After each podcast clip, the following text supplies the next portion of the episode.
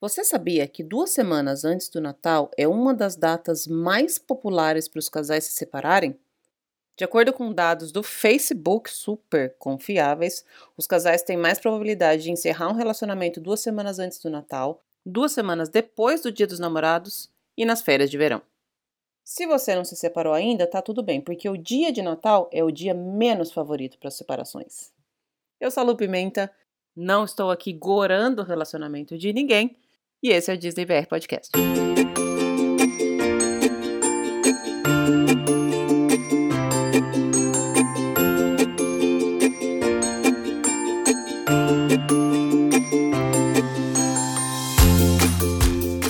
Olá, pessoal. Bom dia, boa tarde, boa noite, boa madrugada. Sejam todos muito bem-vindos ao episódio número 106 do Disney BR Podcast. Hoje é terça-feira, são 6h35 da tarde. Eu tô gravando esse, essa partezinha desse episódio super atrasada. Era para eu ter feito isso antes. Era para eu ter pedido ajuda para as meninas que me ajudam na edição. Enfim, enrolada como sempre, né, gente? Mas eu só tô querendo aqui dar um disclaimer antes de começar para avisar que o vizinho está a todo vapor. Hoje à tarde ele estava ouvindo musiquinha de Natal, mas agora não tá rolando música de Natal, não. Tá rolando glorificação de pé então já deixo avisado aqui que se tiver tendo barulho por aí, a culpa não é minha. O episódio de hoje tá tão legal que eu vou prometo que eu vou tentar ser super rápida aqui nessa introdução. Teve uma pessoa que falou para mim uma vez que eu fico enrolando muito aqui nessa parte. Desculpa, tá? Na verdade, eu juro que eu sempre tento ser rápida, mas eu descobri agora que eu tenho um ascendente em Gêmeos e que ascendente em Gêmeos é o que rege a comunicação. Ou seja, abriram-se as porteiras para eu falar pra caramba. Mas eu prometo mesmo que eu vou tentar ser rápida, porque o episódio de hoje tá muito legal. Eu conversei com a Dani, que é uma das minhas colaboradoras lá do Padrim, e a gente trouxe uma lista com 10 momentos inesquecíveis. Eu escolhi esse episódio pra gente subir justamente hoje, porque é Natal, né, gente? É hora da gente lembrar de coisas boas, é hora da gente ficar com aquele sorriso bobo no, na boca, com o olhar brilhando, e nada melhor do que relembrar de momentos especiais Disney para gerar essa sensação na gente. Eu nem vou me estender muito para falar sobre o Natal, porque vocês sabem que eu ando meio emotivo ultimamente. Não estamos querendo chorar, mas o episódio está muito legal. Já deixo adiantado aqui. Vamos lá então para os recadinhos rápidos antes de começar. A primeira coisa agradecer no geral, sem especificar muita coisa, quem chegou, quem vai chegar, quem tá aí, quem não tá, todo mundo super obrigada pela companhia, pela audiência. Se você puder, dá uma passadinha lá em www.padrim.com.br barra DisneyBR Podcast, é o site do financiamento coletivo para cobrir as despesas de edição e tudo mais aqui do podcast. São várias faixas de colaboração a partir de R$ reais por mês várias recompensas. Entra lá, dá uma olhadinha. Se você não pode, tá tudo bem também. Continua aqui com a gente. O que você pode fazer é deixar a estrelinha no iTunes, é seguir no Spotify, seguir no Deezer, seguir no Instagram, enfim, é só procurar aí em qualquer lugar, agregadores de podcast e rede social, Disney BR Podcast, a gente tá lá. Pode me mandar beijo, pode me mandar um recado, pode me mandar uma direct, pode falar comigo de qualquer forma. E se você prefere falar só comigo escondidinho, pode mandar um e-mail também, disneybrpodcast@gmail.com. Uma coisa que eu não posso deixar de fazer é agradecer aos colaboradores deste episódio. Vamos lá?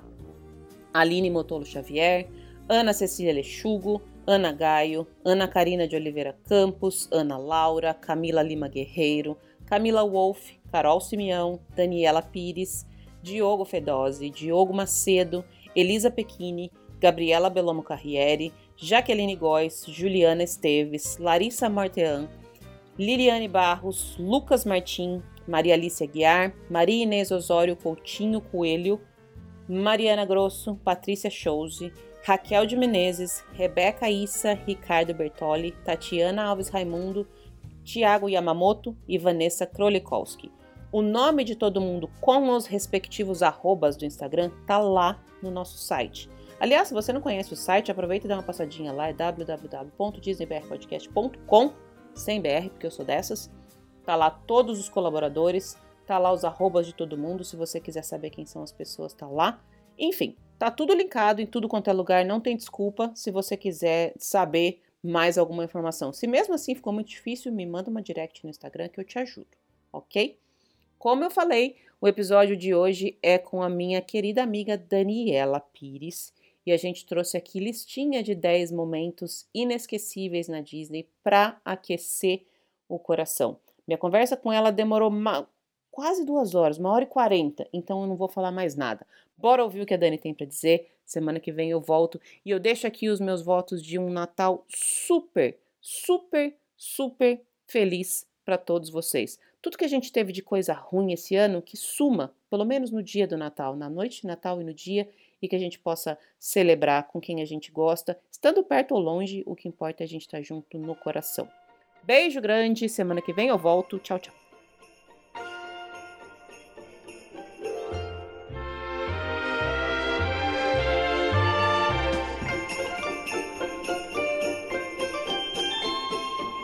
Estamos no ar, já estou com a minha convidada aqui na linha, na tela, já estava aquecendo aqui a conversa, falando com ela sobre o tema que a gente vai falar aqui agora.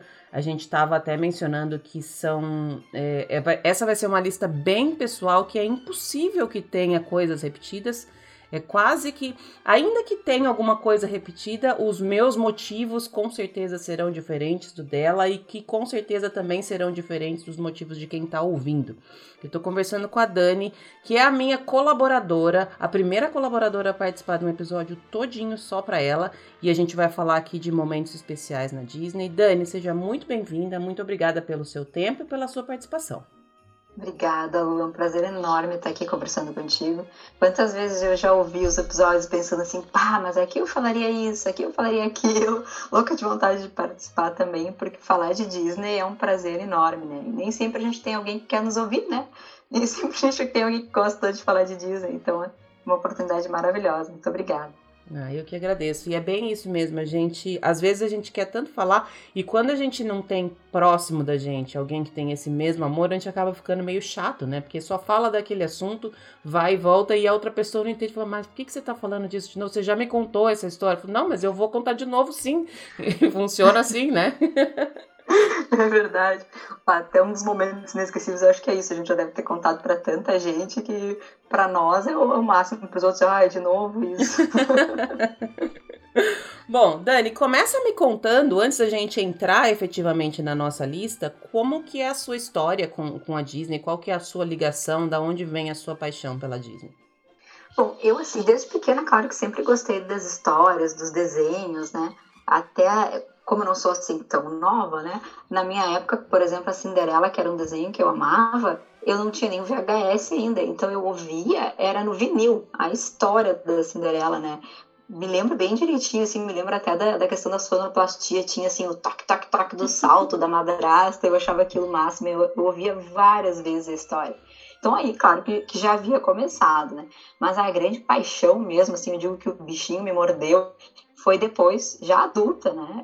Indo nos parques da Disney. Eu fui quando eu era criança, minha mãe me levou quando eu tinha mais ou menos uns 9 anos, eu, ela e o meu irmão. Depois, quando adolescente, naquelas viagens que a gente costumava fazer dos 15 anos, né? Que, que dúvida que eu ia escolher viagem ao, ao invés de viajar. Aliás, ao invés de fazer festa, né? E depois eu fui adulta. A minha mãe sempre gostou muito de viajar e não tinha uma, uma parceria, assim, porque meu pai não era um grande amante de viagem, então ela me, me carregava junto com ela e eu, felizmente, tive essa sorte, né? E então, já adulta, teve uma vez que nós resolvemos, ah, vamos, vamos pra Disney de novo? E eu disse, nossa, mãe, vamos, legal, né? E foi nessa vez que eu realmente me apaixonei, assim, que, que eu digo, ah, o bichinho mordeu, porque eu, eu, eu nossa, eu ia pros parques numa alegria, assim, aquela, aquela felicidade de, de começar o dia, eu terminava o dia morta, exausta, mas você tava louca para ir para outro de novo. E aí, a partir dali, que realmente aquela, aquela coisa virou, assim, Sabe aquela coisa recorrente, como a gente diz ali, né? Ah, só fala de Disney, só quer voltar pra Disney. E aí eu voltava em outro ano e as pessoas, mas, ah, mas de novo, né? Vai de novo pro Orlando pra Disney. E aí, aí que eu fui começar a perceber que isso não era uma coisa só minha, porque eu não estava acostumada a conviver com outras pessoas como hoje eu vejo esse mundo Disney nas redes sociais, né? E aí eu comecei a pesquisar, pesquisar, e aí que eu fui ver que, que não era eu a única apaixonada por Disney, que queria sempre voltar para Disney, era um monte de gente no mundo inteiro, né? E foi mais ou menos por aí. Eu me casei eu e o marido resolvemos ir para para Disney na lua de mel e ele nem conhecia ainda. Aí eu vou contar melhor depois essa história, porque obviamente tem um momento inesquecível aí, né? E a partir daí a gente voltou, sempre que a gente pôde, a gente voltou para lá para ter outros momentos inesquecíveis. Ai, que legal. Que gostoso. Esses dois pontos da sua, da sua fala me chamaram a atenção. Você falou que não é tão nova, eu acho que eu sou da mesma idade que você, porque eu também sou da época das historinhas no vinil. E eu me lembro de algumas histórias, alguns discos que a gente comprava, eles vinham com umas, umas coisas de papel para montar e colocar em cima do disco. Eu não sei se você chegou a ter algum desses. Eu me lembro que tinha um, não, não vou me lembrar qual é a história, mas tinha um que vinha um carrossel para você montar e aí você colocava em cima do disco. Então, enquanto o disco ficava rodando, o carrossel ficava girando ali em cima e eu ficava maravilhada ah, com aquilo. Era muito legal. Nossa, eu voltei lá pra minha infância agora, se eu falar de escutar histórias no, no vinil. É muito, era muito gostoso. No vinil. E exercitava demais a imaginação da gente, né? Porque você não tinha nada ali para você, tava tudo dentro da sua cabeça.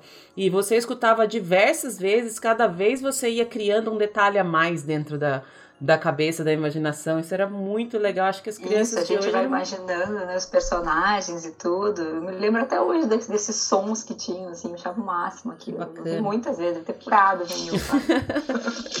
e aí você falou de ir adulta com a sua mãe. Eu, um dos meus sonhos Disney é ir com meu pai e com minha mãe. Eu ainda, eles já foram, eu já fui diversas vezes, mas a gente nunca foi junto.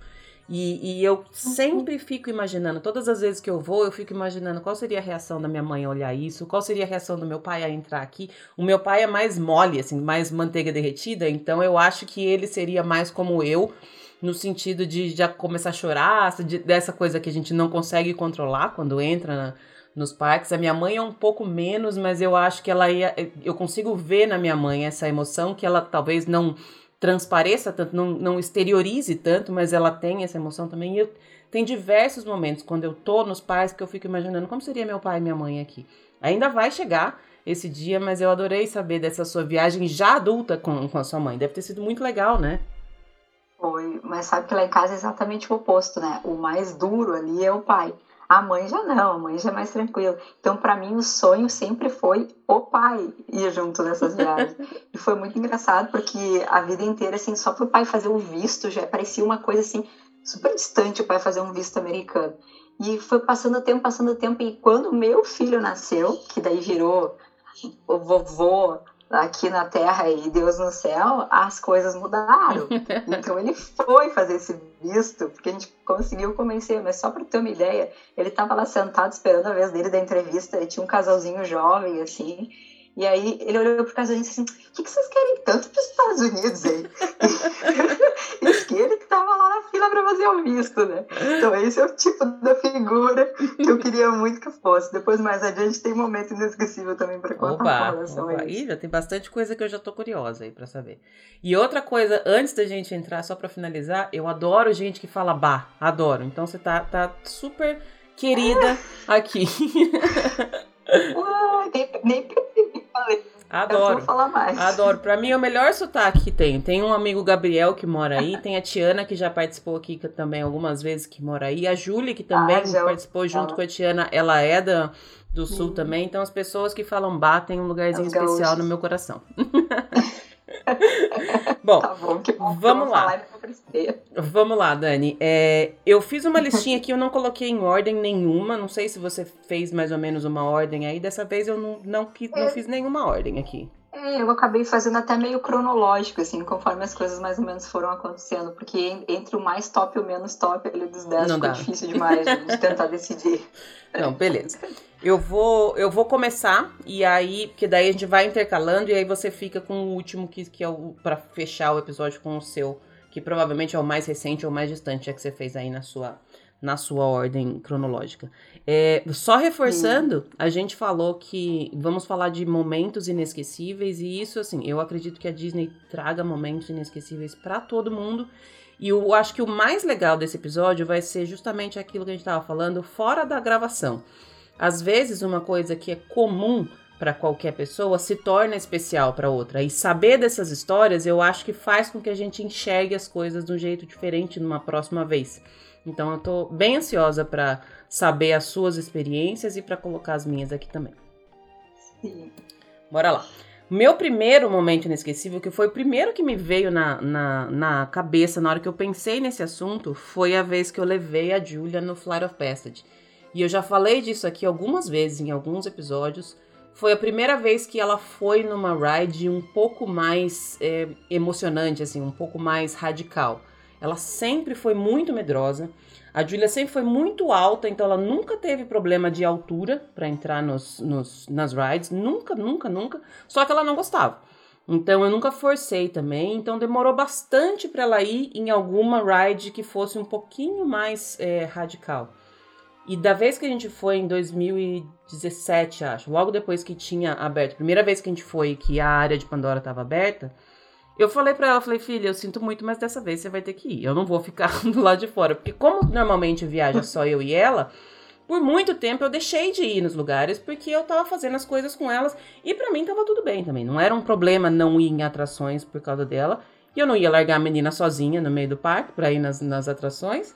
Teve uma vez que a gente foi com um casal de amigos, que daí deu pra.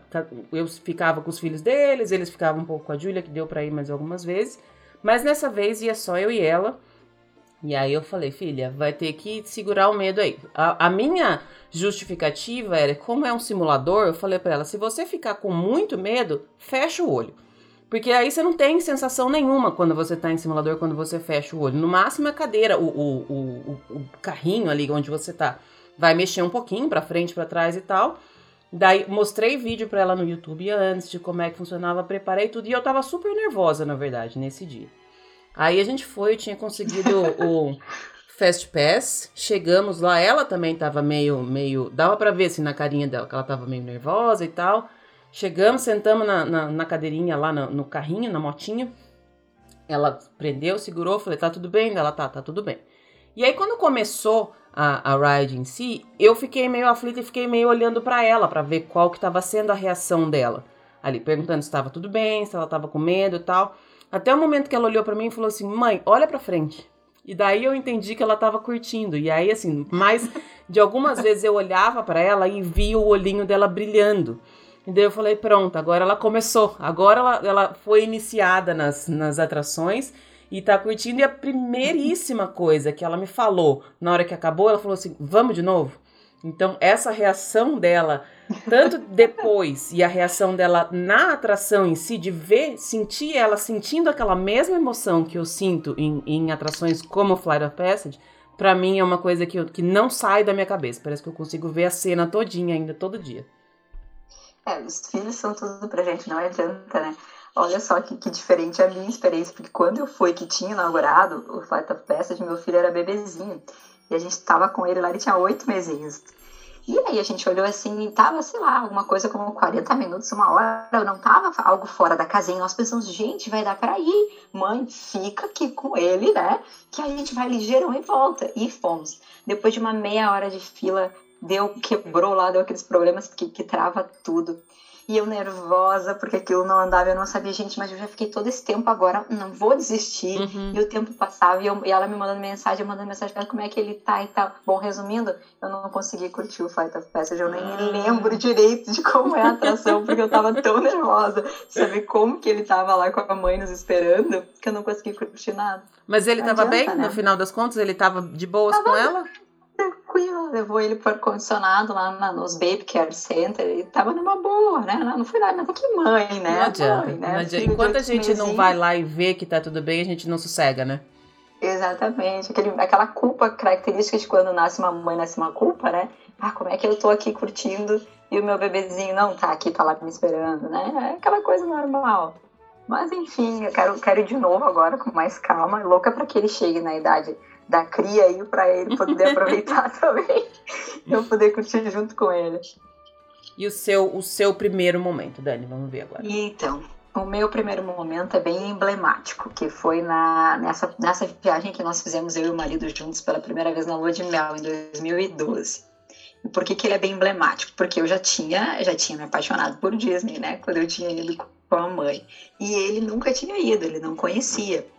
Então eu não fazia ideia do que, que ia acontecer e aquilo podia marcar o casamento daí pra frente, né? podia ser muito bom ou não, né? Porque a Disney já era importante para mim. Aí nós fizemos a programação. O que, que eu fiz? Eu coloquei ali uns diazinhos antes em Miami de moto. que era uma coisa que nós dois já gostávamos, a gente andava de moto e tal, então a gente fez, esse, fez um passeio ali nos primeiros dias de moto. E ele focou em organizar isso aí, e eu foquei em organizar a Disney, né? Então eu ah, li, pesquisei, falava para ele, porque o parque tal é assim, né? O outro é assado, eu tô aqui vendo o que, que tem de atração num e no outro, e falava, e falava, e ele, né, ouvia, quieto, deixava eu planejar. Ok. Chegamos lá, aqueles primeiros dias de aventura, alugamos a moto, aquela coisa toda. Enfim, chegou o dia de Orlando. E aí, na nossa primeira noite lá, que era a véspera do primeiro parque, que ia ser o Magic Kingdom, a gente foi numa pizzaria. Aí até a gente conversando agora sobre fazer o episódio, a gente achou a pizzaria na internet, olhou o ambiente e disse, olha aquela mesa ali que nós sentamos aquele dia e tal, na, na pré-Disney, vamos dizer assim, né? Aí a gente sentou, pediu uma pizza, a gente morrendo de fome e a pizza não vinha, a pizza não vinha. E aí pedimos uma cerveja, e o marido não é dos mais fortes para cerveja, porque não é muito acostumado a tomar. Então ele tomou uma cerveja e ficou sincero, sabe, Lu? Ficou muito sincero. Adorei o adjetivo, ficou sincero, é, amei. Ficou sincero. aí ele olhou para mim e disse assim, olha, vou te falar uma coisa. É, tu vinha planejando e tal, e né, não falei nada. Mas eu vou te falar eu não sei, esse Magic Kingdom aí, hum, sei não. Aí eu olhei pra ele e dei uma risada, assim, eu achei muito engraçada a sinceridade dele na véspera do, da, da ida pro parque, né? E fiquei com aquela pressão, digo, meu Deus, no final das contas ele não tá nem um pouco empolgado e não tava achando nada legal os planos da Disney, né? Vamos ver o que, que vai acontecer. Não preciso te dizer que no dia seguinte, no Magic Kingdom, ele tava faceiro da vida, né? Ah. Achando tudo o máximo, feliz da vida nas atrações, curtindo tudo. O dia terminou e, obviamente, que o não sei não da, da opinião do dia anterior tinha mudado. Né? Ai, que bom. E ele curtiu demais, curtiu muito, e a partir dali a gente nunca mais parou de voltar, né? Já são oito anos de, de casados e a gente nunca parou de voltar na Disney e estamos ansiosos para que abra as fronteiras para a gente poder ir de novo. Bom, Por que, certo, é tão né? inesquecível? Porque era uma, vamos dizer assim, uma encruzilhada, né? Que a gente ou podia ser parceiro nisso, ou podia não ter essa parceria e ficar difícil para ir, enfim, né? E a gente foi tão parceiro que a gente praticamente voltou todos os anos, até mais de uma vez por ano em alguns anos de lá para cá, né? Que beleza. Então foi realmente bem, bem importante para nós e, e, agora a gente pretende conseguir que nosso filho também curta assim, né? Tem, tem Porque ensinar. todo mundo diz que quando ele for maiorzinho, ele vai dizer, ai mãe, pra Disney de novo, mãe, não, e esse é o maior medo, né? Sabe que a minha filha, de vez em quando, ela fala isso, mas quando eu falo que eu vou, ela se anima também na hora de ir. Então, tá tudo bem. É eu só charminho, então. É só charme de, de adolescente, mas você ainda vai demorar para chegar nessa época ainda, então tá tudo ah, bem. Ah, vai demorar um pouquinho. mas é legal essa, essa reação dele, e talvez, Dani, pode ser que, assim, por ele estar indo com uma expectativa meio baixa, tenha sido melhor. Porque às vezes quando vai com uma. E a gente tende a falar da Disney como se fosse o céu, porque na verdade é, né? Assim, é, é o céu na Terra, é. É e aí, mas dá medo, assim, quando você fala para uma pessoa que nunca foi, a gente fala com tanta empolgação que talvez cria na cabeça de uma pessoa, da pessoa que, que tá indo pela primeira vez, alguma coisa diferente. Então foi bom ele estar tá nesse, nesse, nesse mood, assim, de ah, vamos ver. Tava esperando nada. Ótimo, e o que veio foi lucro e deu tudo certo, né? Bom, o casamento Não prosperou a partir daí, né? Muito bom. bom, meu próximo momento aqui da lista, eu acho que esse deve ser um momento para todo mundo que já vai para Disney, que repete a ida para Disney, especialmente quem vai de quem passou de 2017 antes e depois, que foi a primeira vez que eu vi o Happily Ever After. Eu tentei ver nenhum spoiler, então eu não sabia, eu sabia que tinha projeções e que tinha fogos de artifício, é só isso que eu sabia. Mas eu não quis ver nenhum spoiler, porque quando mudou, que foi em junho, maio ou junho de 2017, eu já estava com viagem programada para o final de 2017. Então eu falei, beleza, vai dar para eu ver, eu não quero saber de nada, chegando lá eu vejo. E foi uma coisa tão, tão. Foi tão bom eu não ter visto nenhum spoiler, porque eu fiquei assim. Eu acho que foi uma das vezes que eu fiquei mais maravilhada na, na vida. Assim, de olhar. E foi engraçado porque a minha filha estava junto comigo e eu meio que esqueci que ela estava ali. Talvez se alguém tivesse passado, levado ela, roubado, se ela dormiu, se ela não dormiu, eu nem ia saber, porque eu estava fascinada por aquilo e aquela música que parece que entra dentro da gente, tudo aquilo. E é tanta coisa para olhar, tem tanto detalhe naquelas projeções do castelo e os fogos todos atrás. A gente estava bem ali no, no, no, começo, bem na frente do castelo mesmo, então estava próximo de, de enxergar. Eu não consigo me esquecer dessa primeira vez que eu vi. Desde então, o Happily Ever After é de longe o meu show preferido e, e quem também não acha que é o preferido tá errado, já vou deixar aqui avisado. e não consigo comparar ele com o que era o Wishes, porque eu acho que são coisas totalmente diferentes. Eu não consigo responder qual eu gosto mais, mas o Happily Ever After ele mexe mais comigo desde dessa vez que eu olhei assim, sem saber de nada do que ia acontecer, e eu falei assim, eu preciso assistir esse show pelo menos mais umas 250 vezes para eu absorver cada pedacinho dele. E até hoje eu posso estar fazendo o que for que se eu ouvir a música eu choro. Eu não consigo, não, só pelo menos enche de lágrimas, assim, sabe? Quando dá aqueles esquenta o olho assim e vem até o topo de lágrima. Para mim esse show ele é, ele é demais. Eu não consigo nem pôr em palavras o que eu sinto por esse show. É essa capacidade da Disney de emocionar a gente que, que difere de, de qualquer outro parque, né? e qualquer outro lugar. É tudo muito lindo, é tudo muito emocionante. Não tem como a gente estar lá e não sentir isso, é. né? Desde o momento em que a gente pisa lá dentro e começa aquele clima, aquela coisa, aquela música, aquela alegria que parece que tá, tá dentro de todo mundo quando a gente tá ali. Que não tem como não apaixonar, né? Esse é o bichinho que eu falo que, que, que é. parece que pica a gente. E, a partir daí não, não volta mais, né? É eu já amava o Wishes também e Happy Ever After mais ainda. É o máximo. Tem, tem algumas histórias aí também depois. Bora lá pro seu próximo. Tá bem. Então, o próximo tem a ver com a questão da, da interação com os personagens, sabe? Que, que logo no início, assim, nessa primeira vez que eu fui, eu tinha uma coisa assim de que ah, não ligo tanto para personagem, não, não, faço tanta questão de, de ficar na, nas filas para as fotos e tal. Até que houve um, um, momento de interação assim que foi que eu achei bem legal e, e, a partir daí por isso que eu digo também que é um momento inesquecível porque ele também mudou a minha forma de, de, de, enxergar isso e a partir daí eu passei a marcar refeições com personagens passei a ver de uma forma diferente assim depois fiz cruzeiros da, da Disney também que tem que a interação com os personagens nos cruzeiros é muito legal né e tudo surgiu a partir desse momento que também remete a uma coisa muito legal que é a Main Street Electrical Parade que eu amava de paixão Ai. Né? Também. E que, que faz uma falta danada. E foi num, numa, numa, numa, parada dessas que houve essa, esse momento legal, assim. Eu e o marido, a gente tava bem no finzinho dela, assim, num lugar muito light, muito tranquilo. Eu acho que era a segunda parada da noite, então a gente conseguiu ficar. Sabe quando não tá aquela, aquela massa de gente em volta, assim, que a gente consegue assistir com uma certa tranquilidade? E ele tava parado de braços cruzados, assim, com uma cara não muito Disney, né? Parado, assim, com o braço cruzado, assim, meio sério, assistindo, assim. E eu do lado, chaceríssima ali, né? Louca pra interagir e tal, tal, tal. E tudo quanto era personagem que passava, em vez de interagir com a minha alegria toda, interagia com ele, dá pra acreditar? a Sininho, a primeira coisa que a Sininho fez quando olhou para ele com aqueles braços cruzados foi dar um pulo assim e cruzar os braços e olhar para ele com a mesma cara, assim, séria, imitando ele.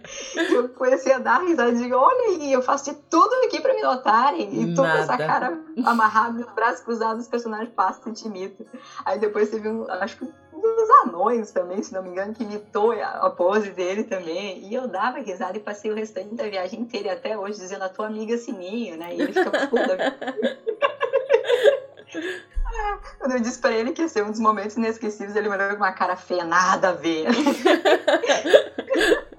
Só que pra mim até hoje eu lembro da, da, dela fazendo aquela, aquela expressão, assim, imitando ele, e eu achei o máximo, porque parece que é uma certa sensibilidade que eles têm, assim, sabe? De pegar aquela pessoa que parece que tá numa vibe um pouco diferente, embora ele estivesse curtindo, que eu sei, ele tava com aquela cara meio assim, né, de poucos amigos, não é comigo isso. Então ela pegou aquilo ali e já mudou, porque obviamente que quando ela imitou ele, ele deu uma baita uma risada e já descruzou os braços, né? Então eu achei o máximo isso, assim, deles. E a partir dali eu passei a ter uma perspectiva bem diferente. Passei a curtir mais. Porque são pessoas que estão ali, só que a, o momento da interação que tu tem com eles é único, né? É, é muito legal. E, e aquilo ali acaba te marcando, né? Nada melhor do que interação pessoa com pessoa, apesar de tu dizeres que não era uma pessoa muito de pessoas, né? hoje, hoje tu já pensa diferente, né? E eu acho que a interação das pessoas é, é tudo, é a melhor parte. Os cast members são, no final das contas, uma, sei lá, 90% talvez da, da, perfeição que é a Disney, né? Concordo super. E eu vou até mudar a ordem aqui da, da, da, da listinha que eu tinha feito para falar de um momento com o personagem também.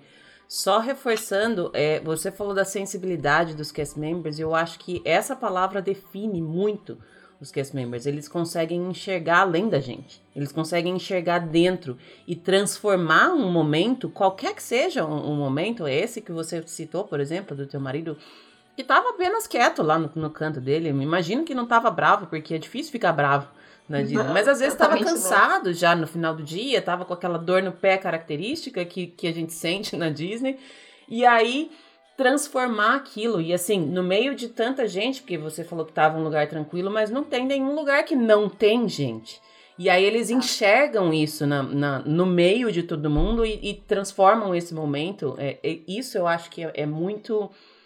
requer muito da pessoa que está ali atuando como cast member. Você falou também que eu não sou de pessoas, e eu não sou mesmo, mas de personagens eu sou, porque ali não são pessoas, são personagens. e eu tenho um momento muito legal com, com o personagem também, e para mim, personagem sempre foi uma coisa legal, mas não é prioridade. Não foi prioridade até eu ter ido dessa última vez e não ter nenhum personagem. Eu senti falta quando não tinha.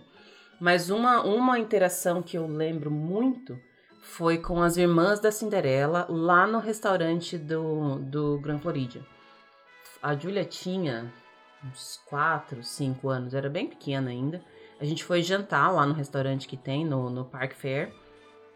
Tinha mais um, um casal de amigos, no, de amigos meus e os dois filhos.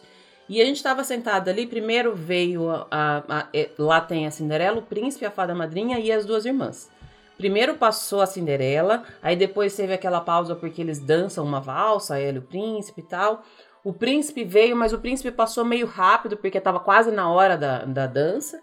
E aí depois vieram as irmãs. E elas são as melhores personagens possível. Elas são muito engraçadas. E a menininha que tá, a filha da minha amiga que tava junto com a gente, tava super preocupada porque ela tinha esquecido o caderninho de autógrafo. Então ela tava super chateada, ai, onde que vai autografar e tal. Então cada personagem que vinha, a gente pegava um guardanapo da, da mesa e a personagem assinava, a gente falou, depois quando você chegar, você cola no seu caderninho. E tava dando super certo até então. Todos os personagens fizeram um super esforço para apoiar na mesa e tal. E aí, quando veio as, as irmãs, a minha filha entregou o caderninho, ela assinou, e a, a Bruna, que era pequenininha, entregou o guardanapo. Uma das irmãs, eu não me lembro qual das duas que era, ela pegou o guardanapo, olhou pro guardanapo e assoou o nariz com o guardanapo. E aí todo mundo morreu de rir com aquilo, mas foi tão foi tão genuíno, as meninas todas morrendo de rir, que eu não sei até hoje como que ela mesma não riu, porque as meninas gargalhavam naquilo. E ela pegou, assoou o nariz e, e, e jogou assim na, na mesa. Depois ela pegou e assinou. Mas claro. foi uma, é um site, uma coisa que você fala assim, cara, tem que ser muito bom para ter esse, esse momento para ter essa ideia nesse momento e transformar aquilo na personalidade da personagem mesmo. Porque é, é, é, é e, e, as, as irmãs são todas chatinhas, assim, né? Meio que emburrada tal. Essa para mim foi. E assim, a reação da personagem, da, da irmã da Cinderela, e a reação das meninas, elas gargalhavam. E aquilo, assim, fez a noite pra gente, sabe? Também é uma, é uma das coisas. Parece que eu consigo escutar a risada delas, assim, a gargalhada delas. Foi muito legal esse momento também. É bem isso, né? São coisinhas pequenas, mas que a gente não esquece, né? Ficam marcadas porque naquele momento ali faz a noite, faz a viagem, faz, faz o ano quase da gente, tanto que a gente se diverte, né? É bem isso mesmo. É o máximo. Por isso que eu sempre volto, porque sempre tem alguma coisa assim pra, pra alegrar, né? É. é muito top. Sempre tem uma novidade, né? É. Próximo, Dani.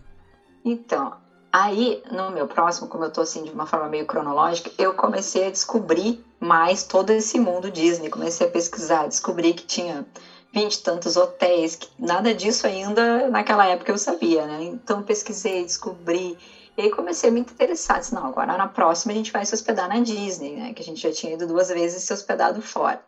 Ah, vamos ter que conhecer esse mundo, porque todo mundo fala, né? Que, que, que é mágico, que é como se estivesse naquela imersão o tempo todo e tal. Então, na primeira vez eu pesquisei, pesquisei, pesquisei e fui conhecer o French Quarter, que eu achei maravilhoso, né? Uma coisa mais deliciosa era pegar o barquinho para ir na Disney uhum. Springs da noite, o máximo. E depois, numa próxima, eu tive, pesquisando assim, eu tive uma, uma, sorte muito grande, porque às vezes acontecia, não sei se ainda acontece, porque agora faz um tempinho que eu não pesquiso, mas acontecia no site da Disney de ter hotéis de luxo com uns preços muito próximos, uhum. assim, dos moderados. E aí eu achei o Animal Kingdom Lodge. E quando eu vi aquilo, eu digo, gente, é, é, a chance, né? Vamos, vamos nos hospedar lá, que máximo, né? Aquela coisa, eu adorava, adoro as girafas, adoro ver os animais. Então a gente se hospedou lá. E só tem uma coisinha que, que, é negativa, mas não dá nem pra chamar de negativa, é que os quartos são longe, longe, longe, longe, longe. A gente tem que caminhar horrores, assim, da, daquela região ali do, do, do lobby, ali das, das, das, lojinhas e tal. A gente tem que caminhar muito para chegar no quarto. Uhum. Aí o que que aconteceu? Teve uma noite que eu tava na lojinha, que eu adoro ficar naquelas lojinhas da Disney, né? E graças a Deus o marido é super paciencioso. E aí eu sou chata, não sou aquela pessoa assim que viu, amei isso, vou comprar. Não, eu passo a viagem inteira namorando as coisas que eu vejo nas lojas para comprar lá no final, porque eu tenho que ter certeza de tudo que eu vi que eu amei, que que eu vou comprar. Né? eu namoro, namoro, namoro. E aí, se no final das contas eu tiver que voltar em alguma loja da Disney para achar alguma coisa, eu volto, porque eu, eu amo, né? E eu tava namorando um relógio, porque também gosto bastante de relógios, gostava de comprar uns da Disney, assim, tava namorando um que era um pouquinho mais caro do que eu costumava comprar, às vezes eu comprava aqueles que vem no, no acrílicozinho bem baratinhos, assim, e esse era um pouco mais. Aí eu namorava aquele relógio nada, né? Aí uma noite a gente tava ali depois já da, da janta na, na, lojinha do hotel e meu marido disse, ah, eu, eu, vou ter que ir lá no quarto, no banheiro e, e já volto, né? Aí eu digo, tá, tranquilo, porque eu vou ficar aqui olhando a lojinha, né? E o quarto, aquela longura toda, ele não vinha, não vinha, não vinha, não vinha. Eu digo, tá, tudo bem, né? É longe mesmo, né? Uhum. Mas eu tinha olhado a loja inteira, não tinha mais nada pra olhar. Me sentei num daqueles sofás ali, da, daquele lobby lá de entrada, coisa bem linda. Daqui a pouco vem ele, assim, meio esbaforido. Ai, vindo lá da direção do quarto, eu digo, nossa, demorou, né? Tá, né? Encerramos a noite, vamos subir pro quarto e tal. E quando abre a porta do quarto, assim, eu olho uma latinha do Mickey, que é a latinha dos relógios, coisa mais linda do mundo, aquela latinha em cima da cama, assim. Eu fiz, né? Levei um susto, tipo, ué? Aí me caiu a ficha, assim, primeiro eu pensei, né, será que né? Será que a Disney deu um presente, né? Aí me caiu a ficha, eu olhei pra ele, ele tava rindo, assim, digo, ai, abri a latinha, era a latinha do relógio que eu tava ai, namorando. Ele conseguiu, dentro da loja onde eu estava olhando as coisas, não sei como, ele conseguiu ir lá, Comprou. comprar o relógio sem, sem eu perceber. E aí, primeiro ele foi até o quarto pegar o cartão, porque naquela época acho que a gente nem tinha os bens ainda. Ele uhum. foi lá, uhum. pegou o cartão, voltou para pagar, comprou sem eu perceber que ele estava dentro da loja comprando voltou lá no quarto, que era longe pra caramba. Nossa. E depois voltou pra me encontrar. Ou seja, levou um tempão, né? Mas foi maravilhoso também, porque aí foi um momento romântico mesmo, assim. Que bonitinho. E a Disney também já aumentou toda a proporção do romantismo e foi muito legal. Que gostoso. E a partir daí, sempre que a gente pôde, a gente se hospedou nos hotéis da Disney, né? Porque são maravilhosos e realmente tudo que dizem, assim, de, de ficar naquela imersão do clima Disney é muito verdadeiro, né? É outra vibe, assim, quando a gente tá lá dentro. É, é, agora foi coincidência, não precisei mudar a ordem. O meu próximo também tem a ver com, com resort. Eu sempre fui a pessoa que, assim, como normalmente vai só eu e a Disney, os resorts da categoria econômica me atendem muito bem. Porque tem duas camas grandes, uma para mim, uma para ela. A gente nunca leva absurdos de mala. Eu nunca fui muito de fazer muitas compras, então não ocupo muitos espaços dentro do, do quarto. E eu acho os resorts da categoria econômica maravilhosos. Para mim, eles são, eles são tudo que eu preciso, na verdade. E eu sempre, é, da, da, primeira vez que eu fui e que eu fiquei num dos, dos resorts da categoria econômica, eu não deixei um dia para ficar só no, no resort. A gente tinha dia de descanso, mas era aquele dia que a gente coloca como descanso, mas não descansa coisa nenhuma, que vai no supermercado, vai em, em outlet, alguma coisa nesse tipo. Das primeiras vezes, como a Julia era menorzinha, eu levava um carrinho para ela, então ela ficava no carrinho, dormia no carrinho, ficava de boa. Mas ela sempre reclamava que queria ir na piscina e nunca tinha um dia. para ir na piscina. Eu não sou muito de piscina, mas a Júlia sempre adorou. Até hoje ela gosta muito de piscina. E aí teve uma das vezes que eu fui com ela, eu falei, eu vou tirar um dia para não fazer absolutamente nada, não vou em lugar nenhum, e ela vai ficar na piscina o dia inteiro. E eu fiz isso achando que talvez ela ia se cansar ou que talvez ela não ia querer. Mas esse dia dessa viagem, é, na hora que acabou a viagem, quando eu pergunto para ela dessa viagem, ela fala: esse dia foi o dia mais legal. Então, assim, a gente poderia não ter ido em parque nenhum, poderia não ter feito nada, mas o fato de estar lá, e era na, no All Star Movies, se eu não me engano, que a piscina tem um Mickey feiticeiro. Então ela ficava ali, e aí era a piscina do Mickey, né? Não é qualquer piscina, entendeu? Então ela, esse, isso foi uma coisa que marcou muito para ela e que me fez enxergar para as próximas viagens que eu precisava levar em consideração as coisas que ela queria fazer. Porque eu acho que assim, na, na, idade que tá seu filho, você resolve tudo. Você sabe, você que sabe. Não tem nem chance de falar, criança, coitada. Ainda mais uma viagem pra Disney que tem tanta coisa para planejar. Lógico que a gente pensa no que eles vão querer, mas às vezes a gente não dá muita opção. Fala, ah, eu quero ir de novo no carrossel. Você fala, não, mas agora é hora de ir não sei aonde. E se acaba fazendo. E dessa vez eu falei, não, eu vou fazer a vontade dela. Fui meio contrariada, porque não era o que eu queria fazer, eu não queria ficar sentada no, na beira da piscina o tempo inteiro. Mas ter visto o quanto aquilo foi, foi importante para ela, e eu nem tinha pensado que é mais um momento que foi especial para ela e acabou se tornando especial para mim. É aquela coisa de do como a gente fica feliz de ver os filhos da gente feliz, né? Esse, essa vez foi uma vez muito marcante que mudou a partir daí a forma como eu ia é, levar as viagens. Foi, sei lá, acho que a segunda ou terceira vez que eu fui junto com ela, mas a partir de então, embora ela não participasse da programação antes, quando a gente estava lá, se ela falava, eu quero ir aqui cinco vezes, eu só quero ir nesse brinquedo, nesse parque o dia inteiro. Eu fazia isso por ela, porque aí ela ficava feliz, eu também ficava feliz, e criança emburrada ninguém merece, né, Dani? Acaba com, com o ânimo da gente. E às vezes a gente fica meio que tentando colocar as nossas expectativas na criança, e aí todo mundo se frustra. Então foi, é, para mim é um momento bem emblemático porque marcou a forma como eu passei a levar em consideração. Agora que ela já tá maior, ela escolhe. Tem coisa que é ela que faz na, na programação. Mas quando ela era pequena, para mim marcou muito isso, porque eu falei, eu preciso ouvir o que ela quer. Porque todo mundo vai ficar feliz. No, no final do dia vai ficar todo mundo mais feliz. É, eu já, eu já ouvi quando tu comentasse isso em alguns episódios e já me fez pensar, sabe? Porque as duas vezes que ele foi até agora, ele tinha oito mesinhos e um ano e três. Então, realmente, ele, a gente levava, ele ia onde a gente ia e ponto final, né? Agora que ele já, já vai fazer três, eu já começo a pensar diferente, porque realmente eu tenho que pensar em focar também no que para ele vai ser legal, né? E piscina também é uma coisa que ele ama. Então, ouvindo quando tu falar sobre isso, eu já pensei, ah, com certeza eu vou ter que programar também é. dias para ele poder ficar curtindo a piscina, que é uma coisa que ele ama. E com os personagens, imagina aquelas piscinas lindas da Disney, Exato. vai ser o paraíso, né? É. Acho que o Art of é... Animation deve ser Nossa, o top verdade. para as crianças verdade. pequenas, né? E acho que além da gente, da gente programar, porque a gente já faz uma programação considerando os horários mais ou menos ou os gostos que a gente sabe que os filhos da gente têm. Mas é lá mesmo ouvir a criança. Sabe? Ah, eu não gostei desse, desse dessa ride. Às vezes a, criança, a minha filha é sempre muito assim de olhar para uma coisa e falar não gostei e não querer ir nunca. E, e, assim, teve uma vez que eu fiz isso, a gente foi no tapete do, do Aladdin, quando ela ainda era pequenininha. Eu falei, vamos, filha, você adorou ir no Dumbo, por que, que você não vai gostar aqui nesse? E ela falou, não quero ir, aí eu também insisti, e aí ela saiu de lá emburradíssima. Eu não sei o que, que aconteceu que ela não queria ir naquilo.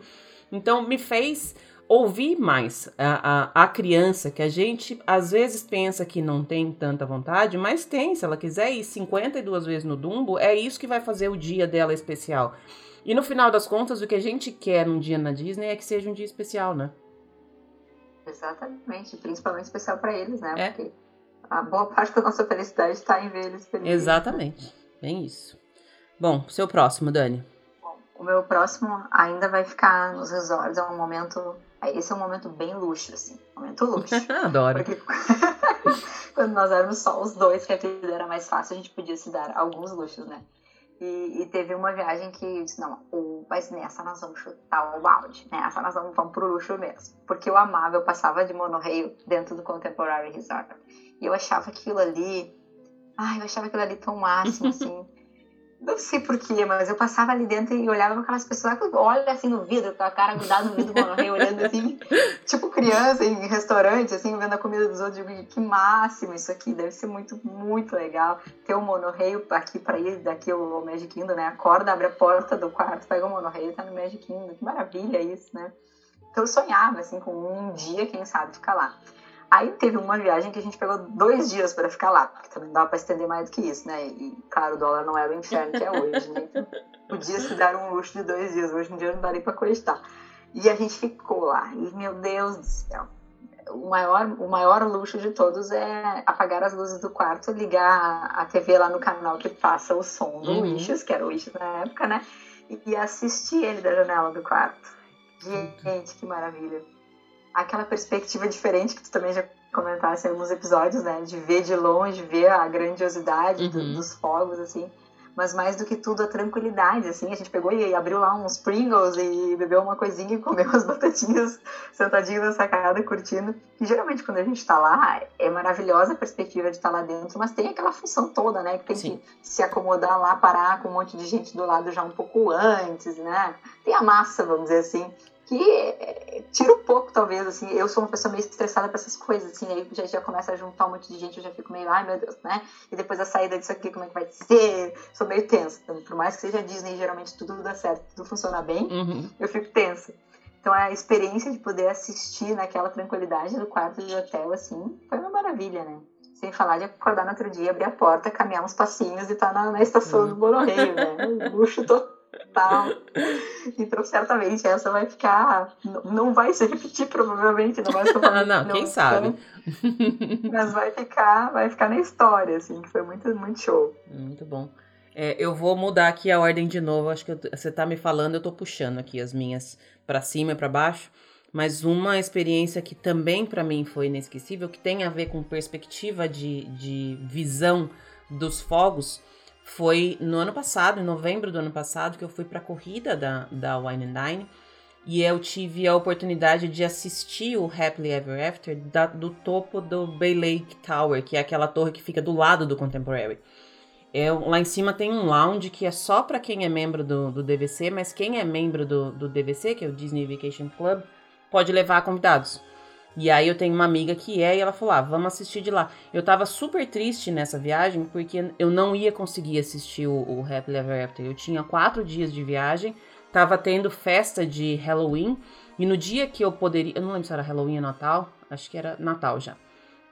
Mas no dia que seria o meu dia de, de Mad Kingdom, que eu poderia ir no Mad Kingdom, ia ter festa de Natal. Então eu não ia assistir o, o, o, show mesmo assim. E não dava para eu mudar por conta dos horários de ir pra corrida. Tinha uma série de coisas que não ia dar para eu assistir o Happily Ever After de qualquer forma. E ela falou: Bom, então vamos, já que você não vai poder estar no parque nesse dia, vamos assistir lá de cima. E aí você enxergar o, o show de fogos, eu acredito que você deva ter essa visão também de fora e de longe, você vê o quanto o show de fogos em si é grandioso. Porque você come... Às vezes, quando você tá ali na frente do castelo, a impressão que a gente tem é que tá saindo ali de trás do castelo e é só aquilo ali, porque você tá olhando meio que para cima e você tem o castelo na sua frente. Quando você se afasta, você vê que, sei lá, os fogos maiores, eles devem dar, sei lá, umas 10 vezes o tamanho do castelo. Eles são muito grandes e você enxergar por essa perspectiva é totalmente diferente, é outro show. É outra, é outra história tem a mesma música, tem o mesmo tema, mas é outra história, né? É outra coisa. Exatamente, foi isso. Isso que a gente viu lá também, né? Tem uma noção diferente é. do que, que é a, a, grandiosidade do que eles fazem ali? Exatamente. Né? É o máximo. E eu tinha também essa comodidade de estar tranquila num lugar que não tinha muita gente. Também. Tava né? ali tomando uma bebidinha, eles colocam a música também, então você fica no mesmo. No clima. Exatamente. Então é, é, é muito legal quem tem não é todo mundo que pode ir nesse, nesse é, lugar para assistir, mas também no. Tem um restaurante California que fica. Grill. É, no California Grill, California que é exatamente a mesma visão. É em outro prédio, mas é exatamente a mesma visão que tem do, tem um do terraço, eu já, já jantei lá numa oportunidade também, quando tá a hora do show, eles também diminuem as luzes é. do restaurante, eles colocam a música. E querendo dar para ele pro terraço pra, às vezes a tua mesa não te dá aquela vista, né? Mas aí vai aí você pode ir pra lá. Eu já tinha assistido lá também uma outra oportunidade. Muito bom. E é um restaurante maravilhoso, né? Já fica a dica, porque a comida do California Grill é muito boa. Ele nunca entrou no meu orçamento, mas ele tá na minha, na minha lista aqui de prioridade, porque ele é um pouco mais caro. Eu Disney Dining Plan. Ah, então, que tudo. É, daí, se não me engano, eram dois créditos, né? uhum. né? Mas aí não, não pesou, estava pago, né? Aí com o Disney Dining Plan ficou Não, fácil, mas Dining né? Plan, a gente, é, é engraçado porque eu, faz um tempo já que eu não uso, mas eu gostava muito de usar eu parei de usar quando eu coloquei na ponta do lápis, porque ele é, nunca compensa. Exato. Mas não compensa, não, não compensa. A impressão é. que a gente tem de não estar gastando é muito boa, né? É maravilhosa, né? É. Meu é marido costumava bom. dizer, ah, o Mickey paga. É? O pessoal vinha com é só passar, dizia, É só passar na, na, na... Passa o Mickeyzinho ali, tá tudo resolvido. É bem isso. Bem Mas a gente usou também só uma vez nessas viagens todas, porque foi uma viagem que a gente marcou muitas refeições com personagem, em restaurantes como o Califórnia, daí com certeza valeu a pena. Uhum. Porque é, tem que fazer valer. Pagar, ele, né? pra, pra, pra, pra, pra você usar o dining plan, você tem que saber fazer valer. Usar assim, eh, tem ah. restaurantes que, é, que são só um crédito, mas que são um pouco mais caros. Então tem uma conta meio complexa Ai, vale aí que precisa é, fazer. Mas se você é. for na, como todo mundo vai fazendo uma ou duas. E tem essa coisa também de, de refeição em restaurante, table service, demora, né? Você perde tempo, entre aspas, num, num restaurante. Então, Exato, é. mas vale a pena, é, né? Por, por, isso que eu fiz isso numa única viagem, depois não fiz mais também. Porque é. eu, primeiro eu, eu, observei isso, né? É muito tempo. A gente fica muito tempo envolvido ali uhum. e acaba deixando de fazer outras coisas. É, é e Segundo tem a logística isso, mesmo de que seja ir aquela promoção do, do, é, mesmo que seja aquela promoção do, do gratuito, na verdade, se, não, ao mesmo tempo sempre tem uma promoção de desconto na hospedagem. Uhum. Então, se a gente não usar essa do Disney, vai, vai, o quarto vai ficar mais barato. Então, na verdade, não é gratuito de verdade. É. Né? Então, realmente tem que observar bem para ver se, se, se, vale a pena e se está no orçamento, porque dá para economizar bem mais. É, verdade. Bom, sua vez agora, a gente chegou na metade. Faltam, aqui para mim faltam cinco, para você faltam cinco também? Eu acho que sim, deixa eu olhar a lista aqui.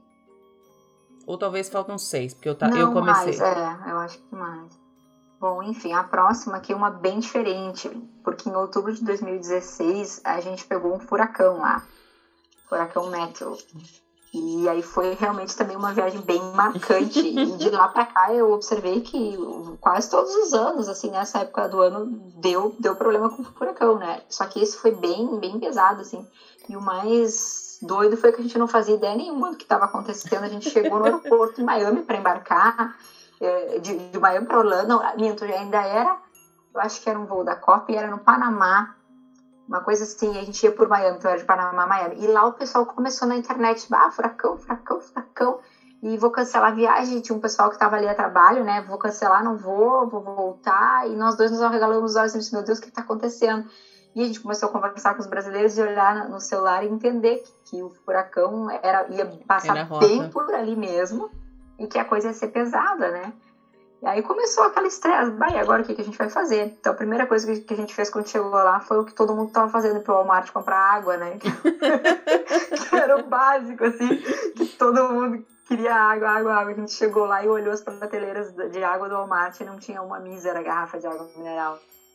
E aí a gente entendeu, assim, a, a amplitude da coisa, né? Meu Deus, e agora, né? Aí começamos a ver televisão para ver o que estavam dizendo e tal. E aí diziam para o pessoal evacuar, mas era o pessoal mais perto da costa, né? Orlando não, não, não tinha, assim, orientação específica de evacuar. Então a gente pensou, bom, vamos ficar aqui na Disney, que eu acho que é onde a gente está. Nós estávamos hospedados no Pop Center, né? Estando hospedados aqui na Disney, a gente deve estar tá bem, né? A princípio, melhor protegido que poderia, né? Uhum. Mas ficamos naquela função de comprar comida e tal. Aí a gente foi para o Walmart tentar comprar lanterna, porque diziam que podia faltar luz e não, não ia voltar, né? Não tinha mais lanterna nas prateleiras do Walmart também. Os americanos tinham comprado tudo. Tinha só uma daquelas de testa bem bizarras, assim, que bota um elástico, assim, cara pra caramba. Meu marido pensou, bom, vamos ficar sem luz, vamos comprar essa aqui, né? Tá, quando chegou na véspera do furacão, a Disney colocou uma lanterna em cada quarto, né? Ah. A gente só se olhou assim, como a gente idiota, né? Pensado, óbvio que eles vão pensar no básico, né? Já tinha lanterna no quarto. Aí eles arrumaram, eles, eles colocaram assim uns sacos com, com terra também para evitar que, que voasse, enfim, né? Uhum. Fizeram toda uma proteção, assim. E quando chegou a noite mais crítica, assim, que aí a gente viu, ah, a Disney vai fechar no dia seguinte. E aí aquilo deu um baque, porque agora com a pandemia a gente pensa diferente, mas naquela época a Disney fechar era algo Uhum. muito assim, né? Emblemático Extremo, né? mesmo, meu Uhum. Deus, vai fechar a Disney, é séria coisa mesmo, né? E aí a gente pensou, tá aí, agora, bom, vamos tentar ir ali no McDonald's, que a gente tava pertinho ali, né? Vamos lá ver se a gente consegue comer alguma coisa no McDonald's. Chegamos lá, o McDonald's fechado. Nossa, gente, fechou até o McDonald's. Tudo ferrado, né? Aí voltamos pro, pro hotel, a praça de alimentação tava entupida. Todo mundo que, que poderia estar em, em, alguns do, em algum dos quatro parques ou no Disney Springs estava ali dentro. E a gente se assustou com aquilo, pensando, meu Deus, aquele, padrão Brasil, assim, né? Vai dar, o pessoal vai, vai co- comer a comida uns dos outros aqui em cima da mesa, né? Vão se garfiar aqui pro desespero da falta de comida. E aí foi aí que, que, a- que aquela situação, assim, nos chamou a atenção, gente, como aqui as coisas são diferentes, porque não aconteceu nada disso. Tinha comida até não poder mais. As pessoas saíam com caixas de pizza, assim, porque tinham umas famílias grandes e não acabava, não acabava nunca a comida. A fila era enorme, mas o pessoal se mantinha tranquilo e ordenado. Uns ajudando os outros, assim, indicando, olha, ali tem tal coisa, assim, pronto, não precisa ficar na fila. Era uma, uma civilidade, vamos dizer assim. A gente se A gente impressionou, não tá sabe? acostumado, né? Sim, eles super acostumados, e aquilo muito tranquilo, assim, então acabou não tendo aquela, aquela aura de desespero, assim, porque, porque as coisas funcionaram super bem. E aí no dia em que a Disney ficou fechada, para nós, assim, nem pareceu nada tão fora da casinha. Era um vento bem forte, era uma chuva, assim, mas a gente conseguiu passar ali pelo hotel e tudo. E aí depois, ouvindo até um podcast falando sobre, sobre esse mesmo furacão, teve gente que eu soube que tentou sair de lá e acabou se metendo numa fria muito grande, assim, porque ficou horas a fio trancado na estrada, Na né? estrada. E aí passou maus bocados, assim, de não ter onde dormir, não ter hotel para dormir na estrada. E aí, para nós, acabou sendo, na verdade, uma experiência diferente até, de certa forma, legal. Porque foi um dia que não deu para ir na Disney, mas que não teve nada demais. A gente curtiu o hotel, a gente passeou um pouquinho, a gente foi até o Art of Animation, que a gente ainda não conhecia, para conhecer ali na, na lojinha e tal. Olhou toda, toda a decoração dos prédios, né? Então foi um dia que a gente até curtiu. Enquanto as pessoas que acabaram optando por sair tiveram problemas bem maiores. Então ficou a experiência, assim, porque acredito que a gente possa passar por isso de novo lá em alguma outra oportunidade, né?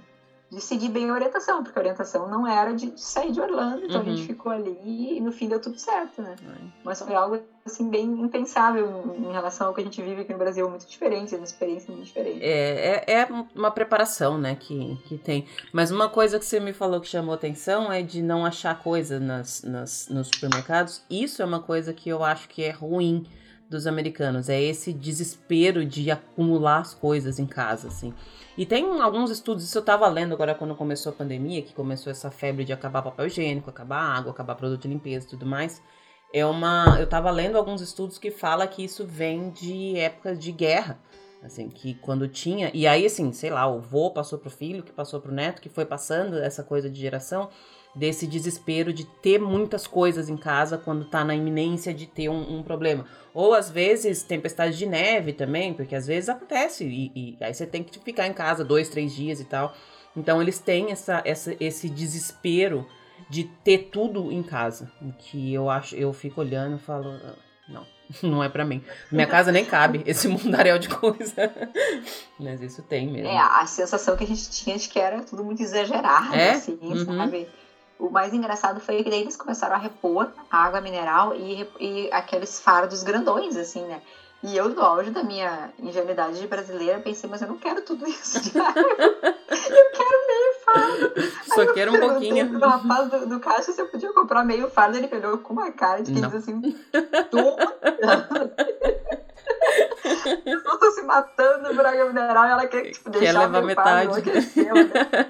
É capaz que você que perguntasse pra um ali se alguém queria levar metade das suas garrafas embora, você desfazia dela fácil ali. Exatamente. Pior que eu acho que custava tipo 4 dólares o fardo inteiro É. e lá eu querendo levar metade. né? Depois eu pensei assim, digo, tô louca, né? Vou pegar esse meu fardo quietinho aqui e vou levar vou pra cá, ainda bem que tem um pra mim, né? Melhor ficar quieta com esse É, aqui não, que eu a gente tenho. tava focado ainda em ter água pra levar pros parques, né? A gente nem tava imaginando assim, ter água pra não morrer de sede, né? No furacão, né? Muito doido. Bom, seguindo aqui na minha lista, eu tenho uma lembrança que é uma das poucas lembranças que eu tenho da primeira viagem que eu fiz com 15 anos. A primeira vez que eu fui, eu também fui nessas excursões de amigos e tudo mais. Mas para mim era só uma viagem com amigos. O fato de estar viajando com amigos era muito mais importante do que estar indo para Disney. Tanto que eu lembro de pouquíssimas coisas. Essa viagem realmente não me pegou. Tanto que eu só fui voltar para lá depois de quase 20 anos. Então, eu já estava bem grandinha já. Mas tem algumas, algumas é, memórias que eu tenho, algumas lembranças que são meio que flashes assim da, dessa viagem e uma delas é a queda do splash. Eu não lembrava da parte de dentro, eu não lembrava de, de nada disso, mas da queda, e não consigo lembrar ainda dessa, dessa viagem, assim, da, do, da partezinha que tem antes de chegar, mas da queda eu lembro perfeitamente, porque era, para mim, foi muito impressionante sair de um lugar totalmente escuro, que é aquela subida, você só enxerga a, a, o, o buraquinho de luz vindo lá na frente, e você não sabe o que vai acontecer. Você sabe que tem uma queda porque está subindo. Mas a sensação da queda, e é engraçado porque, para mim, a impressão que eu tinha é que não tinha nenhum cinto de segurança no, no, no carrinho. Porque, como ele só fica ali na cintura e, e o carrinho é meio que aberto, assim, ele não é apertadinho. E eu lembro de falar assim, como é que eu não voei daqui? Essa, essa sensação. E essa foi para mim a, a, a, É uma das pouquíssimas lembranças que eu tenho dessa viagem. Eu lembro quem eram as amigas que estavam junto comigo e lembro de todo mundo saindo ali maravilhado, porque com 15 anos uma montanha russa daquela é o auge da, da alegria, né? De nossa, eu sou super radical agora, assim. E essa é, é legal. Eu não sei nem exatamente porque a Splash nem é uma das minhas atrações preferidas, mas ter essa lembrança dessa viagem para mim é muito significativo, porque é uma viagem que eu não tenho pouquíssimo. Eu lembro assim de estar no avião que era a primeira vez que eu fui viajar de avião, da bagunça que a gente fazia no quarto. Então, por isso que eu falo que para mim foi muito mais uma viagem com amigos, que talvez se eu tivesse ido para qualquer outro lugar, eu ia ter essas, essas lembranças, né, de, de adolescente que acha o máximo viajar sozinho, sem pai e mãe, assim. Mas eu não lembro de muitas coisas da Disney. Mas dessa queda é, eu lembro, ela é bem marcante para mim. Acho que fica a dica aí para os pais e adolescentes: não vale a pena gastar dinheiro para ir para Disney por ter essa idade. Não vale. Não não vai lembrar. A não ser que a não ser que já seja doutrinado desde pequeno, que a criança é. já esteja nesse mundo desde pequeno, aí tanto vale a pena quanto compensa você levar a criança. Aí sim, ó. Não, vai levar junto com os pais é uma coisa, né? Agora pagar para os amigos não vai rolar, porque só vai curtir a função com os amigos, as festinhas lá no hotel, né? nada de disso. Vai para outro lugar mais barato. É, eu também adoro a queda do, até hoje eu adoro a queda da Splash. Não sou muito assim de montanha russa muito radical, porque eu enjoo da dor de cabeça, não, uhum. fico legal, mas essa queda aí é maravilhosa. E olha que eu nem gosto muito de me molhar, não sou muito fã assim, eu de me molhar. Não sou muito fã. Mas, mas é, é, ela é legal porque ela não tem esse, esse coisa de montanha russa que faz a gente ficar meio tonto, passar mal, porque ela é tranquila até então. Ela só Isso. tem essa queda e ela é linda dentro, né? Muito, muito é bonitinha. É ela, ela, é bem, bem diferente. Né? Bastante. Seu próximo ponto, Dani. Bom, meu próximo ponto é um, um dos tours do, do Magic Kingdom. Eu comecei a curtir, depois de toda essa função dessas, de aumentar a quantidade de viagens, de, de curtir mais, eu, eu voltava para o Brasil e queria ainda respirar aquilo lá, né? Então eu comecei a curtir bastante, ler sobre, sobre o Walt Disney, sobre a história, e me maravilhei cada vez mais por, por todo o complexo, pensando na história dele, né? Porque toda, toda a questão da perseverança dele, assim, né? essa história que parece meio clichê do, de perseguir os sonhos, na verdade, para ele não é nada de clichê, porque é a história da vida é dele. É realidade, né? né? Eu acho muito lindo isso, e um, uma das histórias que mais me marca é a, é a questão do personagem, do, do Oswald, e eu achei o máximo a Disney ter, ter, ter, comprado de novo os direitos do personagem. Eu achei aquilo Só de raiva, né? É, só de raiva, tipo, né? Deu, deram a volta por cima, agora vamos comprar de novo. Eu até tenho um lindo que eu comprei no Art of Animation, que é desses, assim, tipo de cerâmica pintado, assim. Ele, ele é preto, branco e cinza, mas é todo pintadinho, assim. Não, acredito eu que é mão, coisa mais linda, assim, bem peça de arte, né? Porque eu acho muito simbólico esse personagem para a história do Walt Disney, né? De ter sido tomado dele e ainda assim, aquilo ali gerou a criação do Mickey, é. né? Uhum. Aquela raiva, vamos dizer assim, Com, aquela frustração Virou pro lado dele. bom, né? No final das contas, foi o início do, de tudo isso que ele conseguiu criar. E eu acho essa história linda. E aí eu fiz um desses tours, que foi o Marcelinho to Magic Kingdom. Foi o Marcelinho to Magic Kingdom. Eu achei o máximo, era um tour de três horas, né? E o mais legal do tour não é nem só passar um pouquinho nos bastidores, ver as atrações dos bastidores, mas é a questão da história, porque os guias sabem muito, né? E, e vão contando e tal.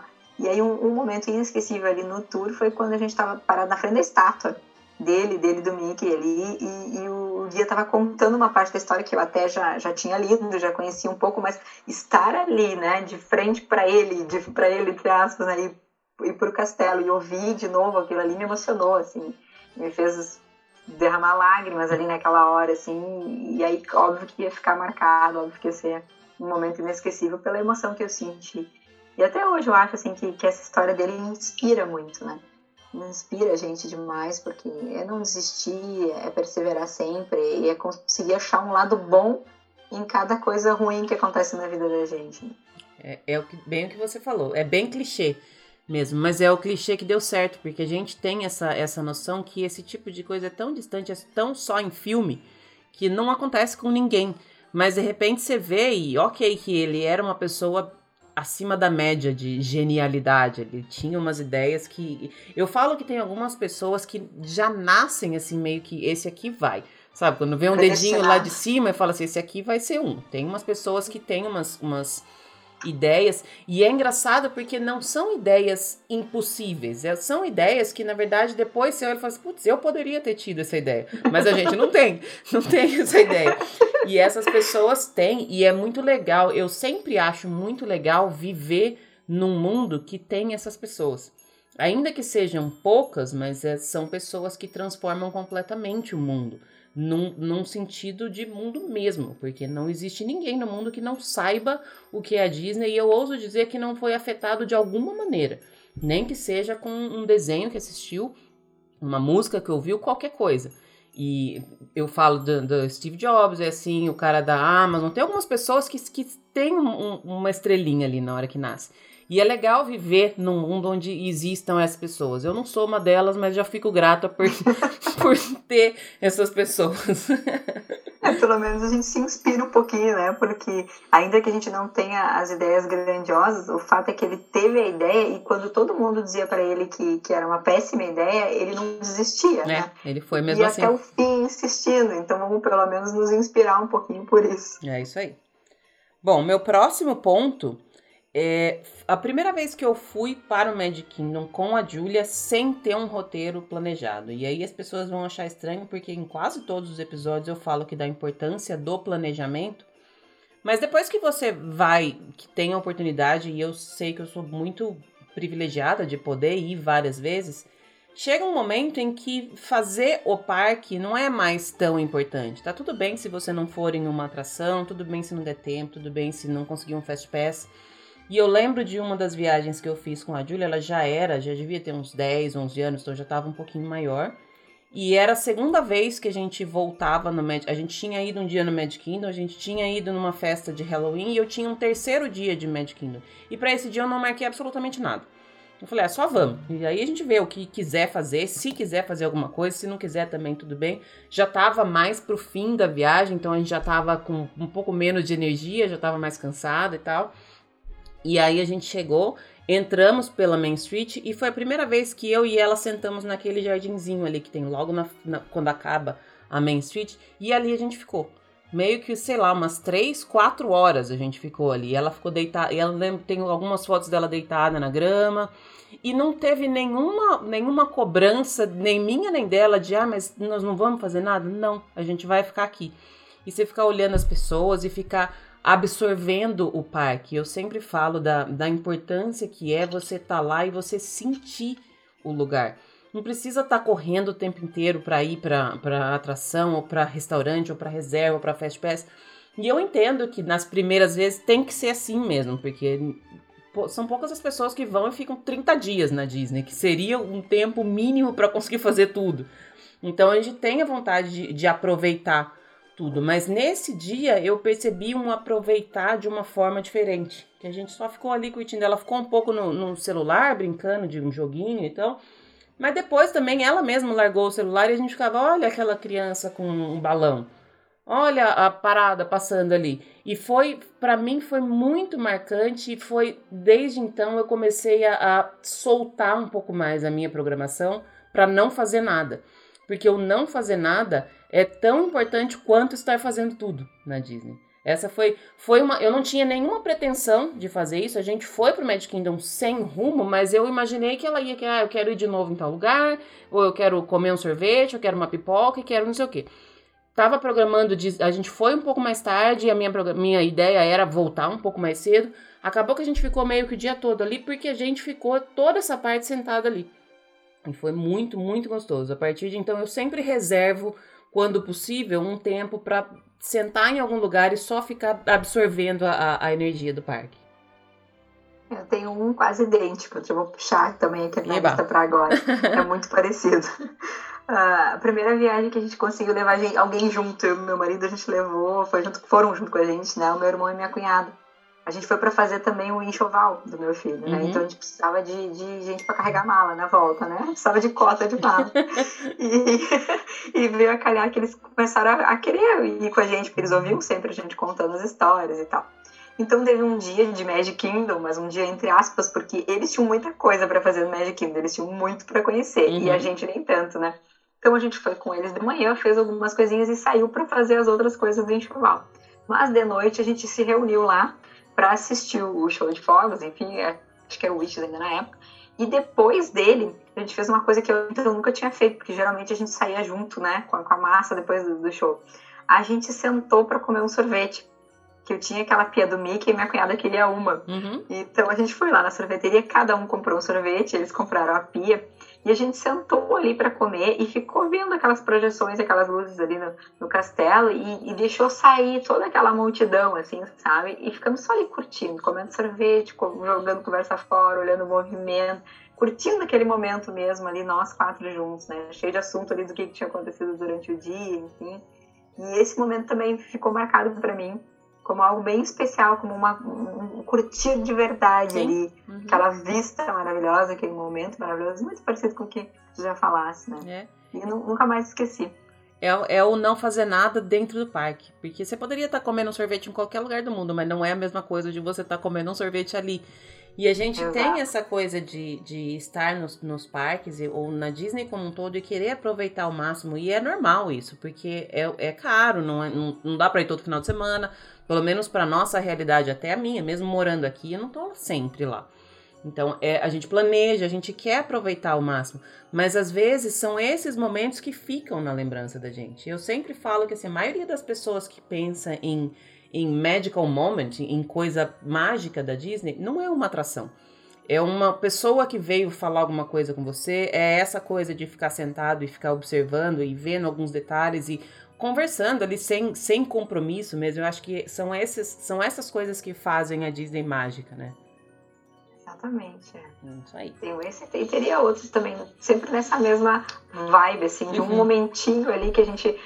Um momentinho que a gente parou para ver aquela paradinha bem simplesinha que os personagens param, descem e dançam, sabe? Uhum. Teve um, uma vez ali que aquilo foi, assim, meio mágico, assim, as pessoas que estavam em volta, os personagens e as pessoas que estavam ali dançando, aquilo foi tão bonito que também podia ter ficado ali um tempão só curtindo e olhando também, que nunca mais esqueci. É o máximo, né?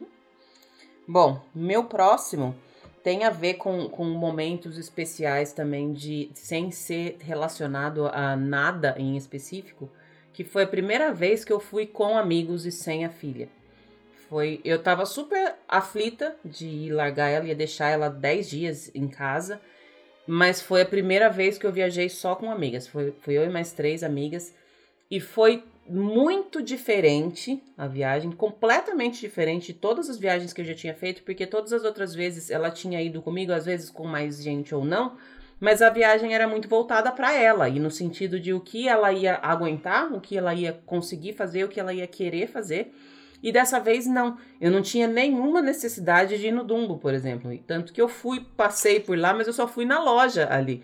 E teve essas coisas de não ter nada específico para criança e teve algumas coisas de criança que eu fiz que eu percebi que eu queria fazer por mim. E, você curtir uma coisa sem estar preocupado se o seu filho está bem ou não é diferente, porque aí você tá ali só por você. Então eu acho que a gente foi na, na uma vez que ficou bem claro nisso que eu falei assim, agora eu tô aqui por mim, foi naquela montanha russa do Pateta que tem ali atrás do, do Dumbo.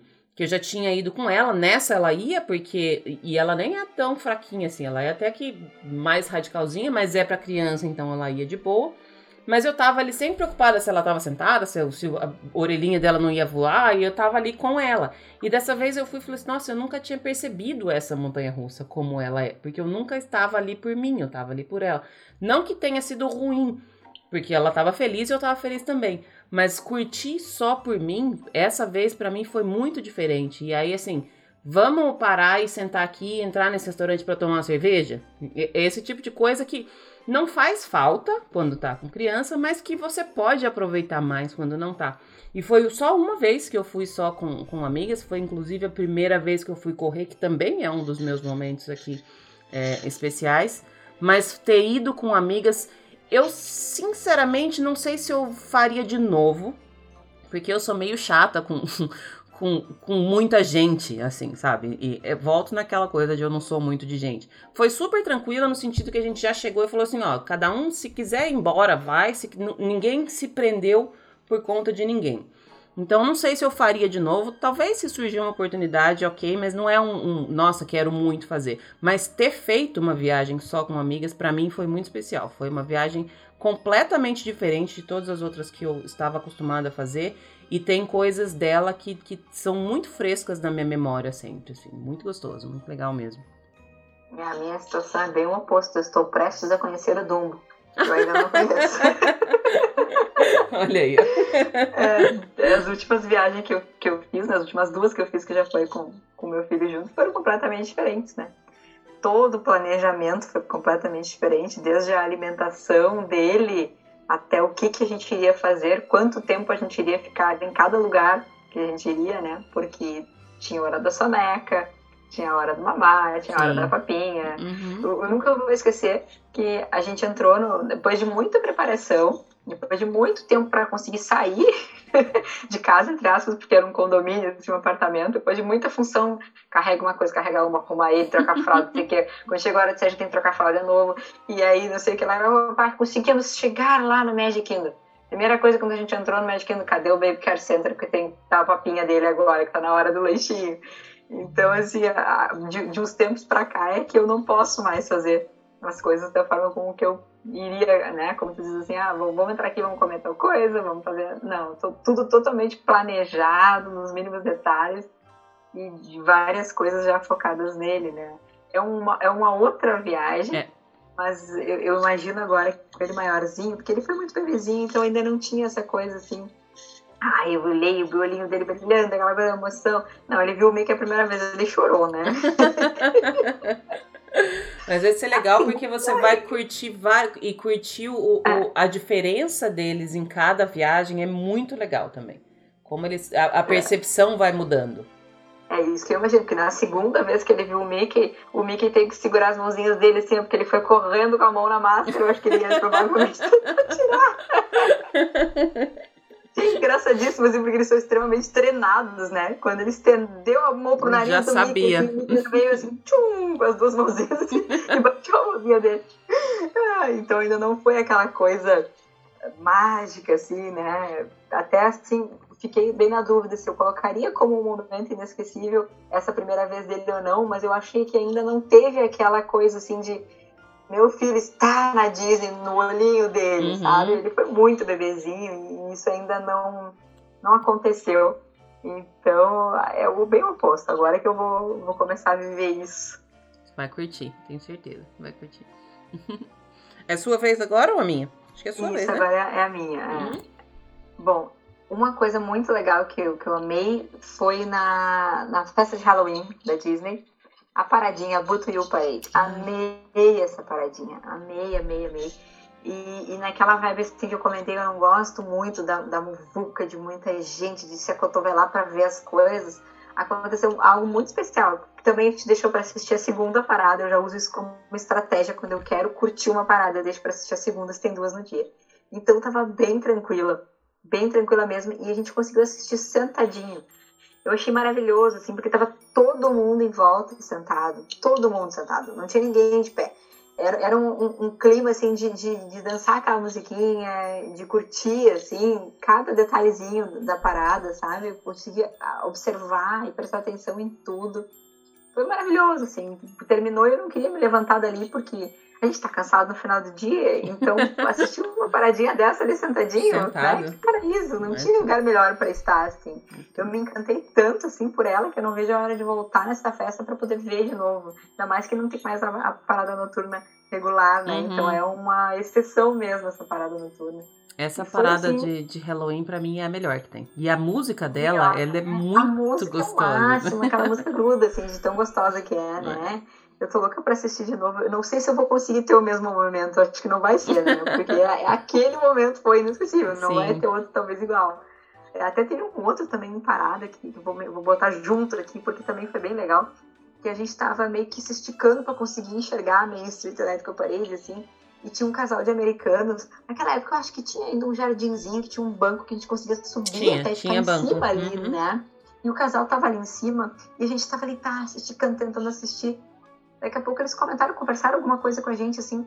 Daí ela olhou para nós, assim, disse, ai, quer saber, pessoal, subam aqui que a gente vai descer. Porque a gente já viu essa parada várias vezes. Por favor, assistam vocês. E aquilo foi tão legal, né? Era um casal de americanos já mais, assim, não eram, não eram idosos, mas já eram mais maduros, assim. Uhum. E aí eu olhei aquele casal e pensei, ai, que máximo, né? Eu quero eu chegar, assim, na vigésima vez de, de, ver essa parada e dar o lugar para alguém, assim, porque foi também um momento bem mágico, assim, uhum deles serem, serem tão gentis com a gente, né? É então, legal como, como dois momentinhos de parada que eu adorei. Como contagia, né? A, a, a magia Disney passa para as pessoas, elas ficam ali na, nesse mesmo e é justamente isso que a gente a gente quer que todo mundo esteja tão feliz quanto a gente, né? Eu acho que essa é a sensação que a gente tem dentro da Disney, né? Eu acho que é, eu acho que as pessoas entram lá e já, já se transformam um pouco, né? É difícil de pegar ali pessoas estressadas, algum tipo de briga, de confusão, né? É. Pelo menos eu raramente vi algo assim, porque tá todo mundo naquele mesmo clima, né? É um mundo mágico mesmo e, e contagia todo mundo. Bom, agora os meus. Faltam dois aqui para mim. Eu vou deixar um aqui pro último, especialmente pro último.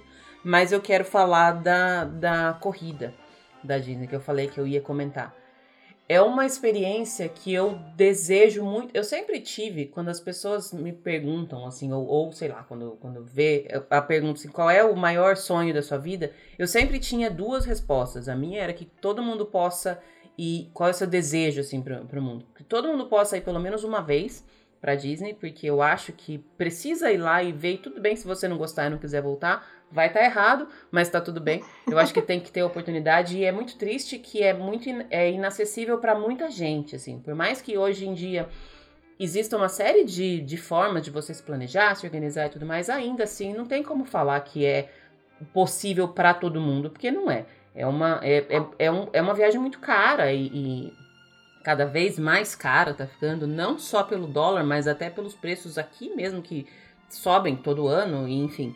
E eu falo que eu gostaria que todo mundo tivesse um pai que nem o meu. Esses são os meus desejos para um mundo melhor. E aí, depois que eu fiz a primeira corrida, eu queria incluir a corrida nesse, nesses desejos, mesmo para quem nunca correu na vida, que seja uma a, a corrida de 5 km, por exemplo, ela não tem tempo, você pode fazer caminhando o tempo que for, e 5 km você anda dentro do parque, querendo ou não. Então, é uma distância possível de, de se fazer. E eu falo porque a energia esportiva que tem na corrida, ela é uma coisa tão mágica quanto é a magia que a gente já conhece de Disney, mas totalmente diferente. É uma, uma experiência cansativa, porque as corridas começam às 5 e meia da manhã, então você meio que. Você tem que sair do hotel 3 horas da manhã para estar tá lá. É, é, ela come um pouco a sua noite e aí, consequentemente, seu dia depois, porque você tá cansado e tudo mais. Mas é uma coisa tão legal que, que eu não consigo colocar em, em, em palavras, não consigo explicar a sensação de você estar tá lá no pré-corrida com aquele mundo de gente que tá ali naquele mesmo, naquela mesma vibe, sentindo essa. Parece que é, é, palpável, assim, de verdade, sabe? Na hora que você chega lá no lugar onde é a largada, é outro ar, não é a mesma coisa, assim. E depois você cruzar a linha de chegada e você vê tanta gente se superando para fazer aquilo ali, porque eu falei, ok, 5 quilômetros é uma distância factível e você faz andando no parque o dia inteiro Só que você vê senhoras, você vê gente de cadeira de roda, você vê gente que, que Teve algumas vezes que eu vi, por exemplo, soldado carregando um monte de mochila que estava homenageando outros soldados que foram para a guerra junto e tiveram que viver essa situação de estresse, de, esforço físico naquela situação.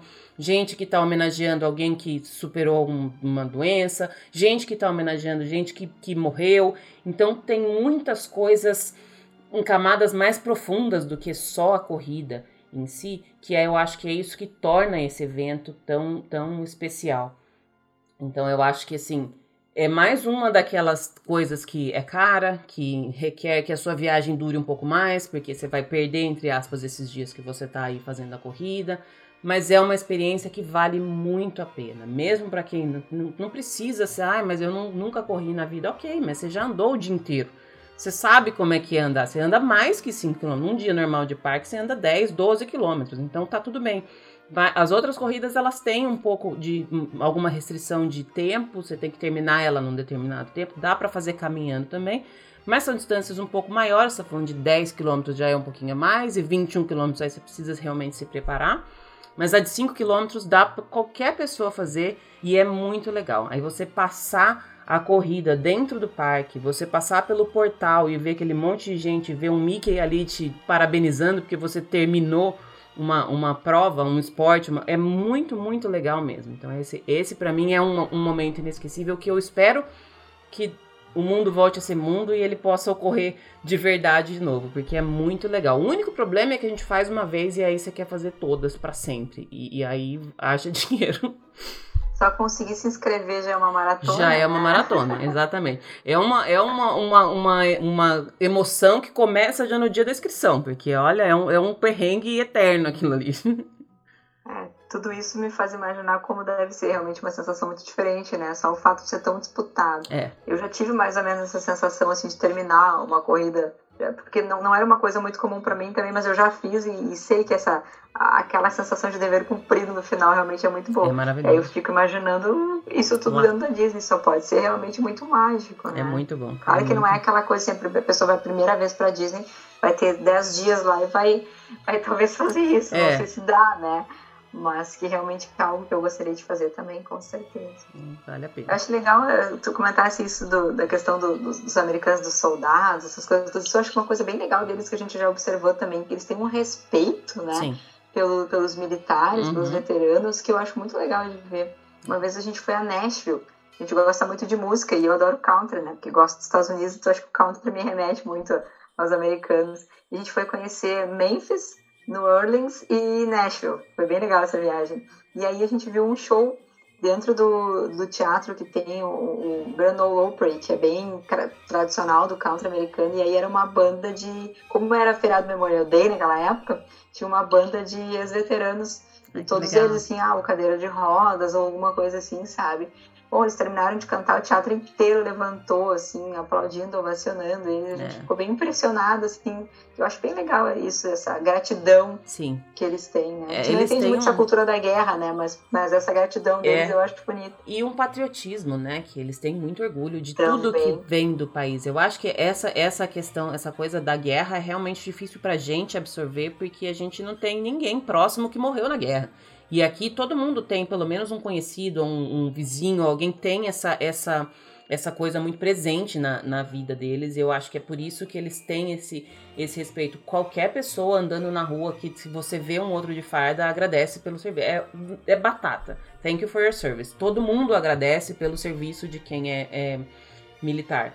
Mas tem essa coisa de, de, de ser grato pelo país também. Eles têm. Que às vezes acaba sendo até um pouco exagerado mas é uma coisa que não é comum para nós, porque a gente está tão acostumado a ser judiado pelo, pelo, pelo Brasil que nem pensa, nem passa na nossa cabeça assim, ah, eu sou muito grata por estar aqui, por fazer parte dessa nação. E da vida deles aqui é muito presente isso mesmo. É bem. Cultura bem. É, é um ponto cultural bem diferente mesmo. Bem diferente, é, eu acho bem legal isso. Enfim. Bom, o meu próximo, faltam dois, né? O meu próximo é, de, é um momento de, de parque vazio, assim, que eu acho que não, é, não é fácil da gente conseguir. Nossa, né? não mesmo. É, mas foi uma. A gente, foi, a gente ia ido jantar no, no restaurante da Bela e a Fera. E aí a gente reservou, assim, tipo, acho que o último da noite, que era o que tinha, até porque não consegui outro horário. Uhum. Acho que ficava até meio próximo do Wish, talvez por isso que a gente tenha conseguido, porque era bem difícil naquela época conseguir as reservas. E aí quando a gente saiu do restaurante, já tinha terminado o show, já tinha praticamente todo mundo indo embora e o Magic Kingdom estava vazio.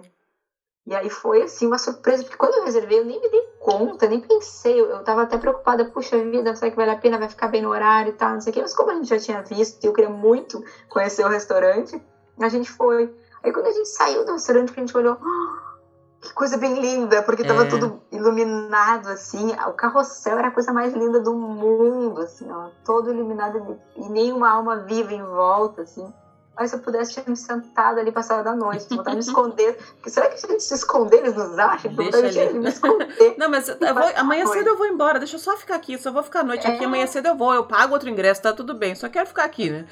Quase que eu me agarrei nos, nos cavalos do carro certo aqui, ninguém me tira, sabe? Então, lindo demais, assim, que, que paisagem linda aqui, sensação gostosa que deu. É diferente, né, a, a perspectiva, sem gente, parece que fica tudo maior, não é? Tudo maior, tudo mais bonito, porque daí a gente consegue enxergar melhor aquilo tudo, né? Enxergar aquela iluminação, assim. Nossa, que sensação bem linda aquela, eu nunca vou esquecer. Vou ter que um dia planejar algo assim para ver se eu consigo me, me achar sozinha lá de novo, porque foi realmente muito legal. Claro que depois que a gente passou do castelo ali perto das lojinhas, já tinha mais algumas pessoas. Uhum. Né? Pra trás, do castelo para trás, não tinha ninguém de ninguém mesmo, assim. É, você me falando dessa me lembrou uma experiência parecida com essa no Epcot, que eu nem tinha colocado aqui, na verdade eu nem tinha lembrado dela. Nessa viagem que eu falei que eu fiz com amigas, a gente marcou um jantar no Spice Road Table, que é o restaurante do Marrocos, mas o, não o que fica dentro do pavilhão, que fica ali na beira do lago mesmo. E a gente marcou, ainda era Illuminations, o, o show de encerramento, a gente marcou num horário que ia bater com o horário do, do Illuminations, a gente assistiu e aí depois que a gente assistiu, a gente comeu ainda, então a gente demorou para sair de lá. E o Illuminations começa na hora que o parque fecha. Então a partir dali não tem mais nenhuma atração funcionando e é um movimento das pessoas indo embora. E normalmente, quando acaba o show, é aquela muvuca, porque todo mundo quer sair do, do, de qualquer parque. E a gente ainda terminou de comer, ficamos ali, a gente propositalmente ficou ali enrolando um pouco, até meio que expulsarem a gente de lá, com jeitinho. E aí a gente deu a volta, quase que metade de uma das voltas, porque o, o Marrocos fica praticamente no lado oposto da, da entrada, assim, né, da, do World Showcase. E a gente foi embora e tava mais ou Ainda tinha algumas pessoas, mas não era comparado com o que estava antes, quando a gente entrou ali, você enxergar o chão, sabe? Você, não ter que desviar de ninguém, assim, e olhar para aquele lago com todos os pavilhões iluminados por conta do, do, do, Illuminations que tinha acabado de acontecer. Você começa a ver detalhes que realmente você não percebe quando tem tanta gente, ou porque você tem que estar tá desviando de alguém, ou, ou tomando cuidado para não atropelar outra pessoa também. E foi uma sensação muito legal. Na hora que você me falou, eu voltei para esse momento também, que eu não coloquei na lista, mas vai aqui de bônus. E ainda mais no época de que é meu, meu melhor parque, né, para mim, não tem. Então foi, foi, muito, foi muito legal essa, essa visão. Bom, agora o meu último que eu deixei aqui propositalmente pro meu número um é uma, uma sensação, eu acho que foi quando eu me dei conta que eu queria voltar para sempre lá. E eu me lembro da, da vez que eu falei assim, não foi suficiente. E das primeiras vezes que eu fui já com, com a minha filha, eu acho que eu comecei aí, das vezes que eu fui e me apaixonei, eu já tinha minha filha. Foi bem depois dessa viagem de 15 anos. Aí, assim, eu programei a viagem com ela, foi super legal. Depois eu programei mais uma, porque ah, vamos, vai ser férias, vamos também. E eu não sabia que já estava crescendo em mim, eu já queria voltar, mas acho que eu não sabia ainda, não estava identificando que era o bichinho que tinha me picado. E aí, dessa segunda vez que eu fui com ela, eu falei assim: eu quero vir sempre pra cá, eu não preciso ir para outro lugar. Ok, é legal conhecer outros lugares e realmente quero conhecer outros lugares, mas eu quero ainda assim voltar muitas vezes. E eu lembro dessa assim: é, eu tenho coisas aqui dentro que nenhuma outra viagem me traz. São, são sensações diferentes. Eu já fui em todas as rides, acho, acho que já fui em todas, sei lá se fui ou não, mas se eu não fui também tá tudo bem. Eu posso ir para não ir em nenhuma ride, não é ir para um parque de diversão, é uma viagem completamente diferente de todas as outras e é uma viagem que eu acredito que eu vou querer ir sempre. por, por, enquanto eu tiver saúde para ir andar o tempo inteiro, depois quando começar a diminuir a saúde, a gente aluga as cadeirinhas de roda e vai motorizado para lá. Mas essa sensação de eu quero voltar, eu nunca tive em nenhum outro lugar. E eu já viajei para vários lugares, assim. Quando eu vou para algum lugar diferente, falar, ok, check, esse aqui já foi, posso ir para o próximo. E lá não, nunca tem check, nunca é suficiente. E eu me lembro de ter tido essa, não sei o que que, o que que instalou, assim, mas foi a, a sensação de eu já preciso começar a programar a próxima vinda para cá. E talvez na próxima eu vou comer isso aqui que eu não comi, eu vou passar por ali que eu não passei. Então, a, o, eu quero voltar, para mim, é uma, é uma memória inesquecível. E ainda bem que eu consegui pôr ela em prática. Tô, tá, tá dando tudo certo por enquanto. Ah, entendo, entendo muito. Sabe que eu fiquei me enganando, enganando os outros durante um bom tempo até admitir. é, sabe o que, que a gente fazia? A gente marcava assim, vamos para os Estados Unidos, vamos a Nova York e vamos pular lá para Disney depois. Aí depois a gente foi para lá e foi para o Canadá e conseguiu encaixar a Disney nessa viagem. Começa a arrumar desculpa, daí, né? Pra, pra... Uma justificativa para dizer para as pessoas, não, mas eu não fui para o mesmo lugar, eu fui conhecer lá o Canadá, eu fui conhecer tal lugar, eu só dei um pulinho ali na Disney. Eu vinha sempre com essa desculpa, assim, até que, ah, agora chega, agora não tem mais desculpa, eu vou só pro Orlando mesmo, vou passar 10 dias só lá em Orlando mesmo, e chega de, de enrolar os outros em mim mesmo. Mas eu não me lembro quando é que foi esse estalo do, tá, chega de de mentir, vou só, vou só isso, é. eu já não me lembro. Mas fiz, fui fazendo gradativamente, porque a gente sempre ouve aquele de novo, mas tu vai sempre, de novo sempre Disney. Tem, né? Até teve uma, uma moça aqui da minha cidade, arquiteta aqui, que, que fez umas coisas no meu apartamento, que, que disse para nós, ah, mas vocês vão de novo. Aí um dia ela, ela e, o, e o namorado, então, for, foram para lá. E quando eles voltaram, eles olharam para nós e disseram assim, bah, quando a gente chegou lá, a gente se olhou e disse assim, como a gente que é burro. Ah, entenderam, né? A gente entende por que, que eles iam sempre. Aí ela nos contou isso, eu achei muito engraçado. Eu, eu gostei de ver alguém reconhecendo, assim, tá? Eu tinha razão, viu? Eu acho que todo mundo pensa sempre. isso, Dani. Tem gente que não tem coragem de admitir, mas eu acho que no fundo todo mundo pensa assim também, viu? Todo mundo vai lá e cai a ficha, né? É. Porque não tem como não ter algo novo para fazer lá. Uhum. Sempre tem algo novo para fazer lá, sempre vale a pena, né? É, com certeza. Bom, minha última, então. A minha última já tem uma, uma carga emocional mais forte. A minha última é a última viagem e eu contei um pouquinho lá da história no início, que foi quando eu consegui fazer o meu pai fazer o visto americano. Porque as coisas foram acontecendo gradativamente, né? Primeiro éramos só nós o casal e foi assim por vários anos, né? Desde 2012 até 2017. Durante cinco anos somos só nós dois. Eu ia curtir, a gente amava fazer essas viagens só nós, porque a gente não precisava ceder muito, né? Então é bom, a gente cede bem pouquinho, só a vontade de um e de outro, uhum. e faz o que a gente quer. Mas eu tinha sempre aquela vontadinha, assim, né, de, de, de, ver, mais, ver mais pessoas vendo isso, né? Compartilhar tudo isso com mais pessoas. Aí os primeiros, então, foi o meu irmão e minha cunhada, né? Que quando a gente foi fazer o enxoval, se animaram, estavam querendo ir. E no fim a gente brincou que, em vez de ser o enxoval do meu filho, foi o enxoval do meu irmão. Ele comprou. Quem nunca foi uma vez e se impressionou com os preços e com as coisas todas? Eu fiquei né? apavorado, porque eu pensei assim, gente, vocês vieram aqui para levar uma, pra, me ajudar com as malas e eu vou ter vocês que levar estão ocupando vocês, espaço, estão ocupando espaço da minha mala aí, né? foi mais ou menos assim. Aí depois, no outro ano, com o Lucas já nascido e bebezinho, né? Aí nós levamos a minha mãe junto, que minha mãe não era nada difícil de convencer, porque para minha mãe estar viajando, ela já tá com a mala pronta do lado da porta, só dizer vamos e ela, e ela vem. Aí eu disse, mãe, olha, agora eu vou precisar de ajuda, porque com bebê, né, vamos lá, e ela prontamente foi. E também meu irmão e minha cunhada foram de novo, depois foram fazer o enxoval da, da bebê deles, e faltava a figura aquela que pergunta para as pessoas na sala do visto o que, que eles tanto querem dos Estados Unidos, né? para mim era uma coisa assim bem emocional mesmo, porque quando eu fui aquela vez que eu era pequena, com 9 anos, aconteceu uma coisa muito engraçada. Eu a partir dali comecei a passar mal todas as vezes que eu viajava de avião. Passava mal assim, colocava para fora tudo no voo. Várias vezes, era uma coisa pavorosa, assim, e eu amava viajar, e, aquela, e a viagem de avião era uma tortura para mim. Uhum. Até que eu fui procurar até ajuda profissional para entender o que que acontecia, porque eu não tinha medo de avião, não tinha a ver com balanço, porque afinal de contas eu senti o cheiro quando eu entrava dentro do avião, eu já começava a passar mal. E eu não entendia por que diabos eu passava tão mal nas viagens de avião. E com ajuda profissional eu fui entender depois que aquilo era um conflito meu. Porque quando eu fui pequena, o pai não foi junto. Fomos só eu, meu irmão e a mãe. E eu tinha aquela sensação assim de, de estar curtindo, estar indo para um lugar maravilhoso e ele não estar junto com a gente. Olha. E aquilo me causou um, problema, vamos dizer assim, psicológico, que me acompanhou por muito tempo até eu entender que esse era o motivo. Quando eu entendi o motivo, eu disse: não, só um pouquinho, eu sou mais forte sou mais forte do que isso, eu vou resolver, né? Não foi um passe de mágica, mas eu comecei aos pouquinhos a observar, né? E fui melhorando, melhorando, melhorando, enjoando cada vez menos nas viagens e, e fiquei boa. Mas ficou aquela coisa de que o pai tinha que ir.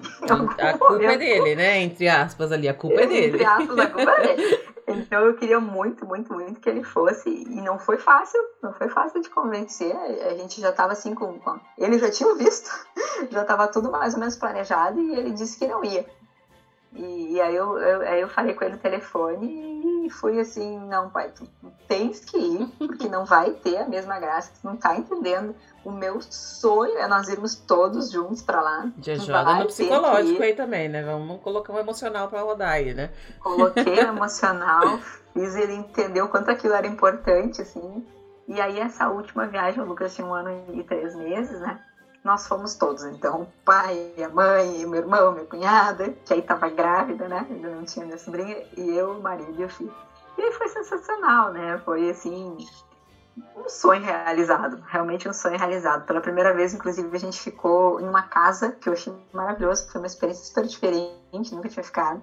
E tem aquela, aquela coisa assim, um pouco de, de entender o que vocês têm aí de morar né, uhum. né, nos Estados Unidos, né? A gente ficou num condomínio maravilhoso, assim.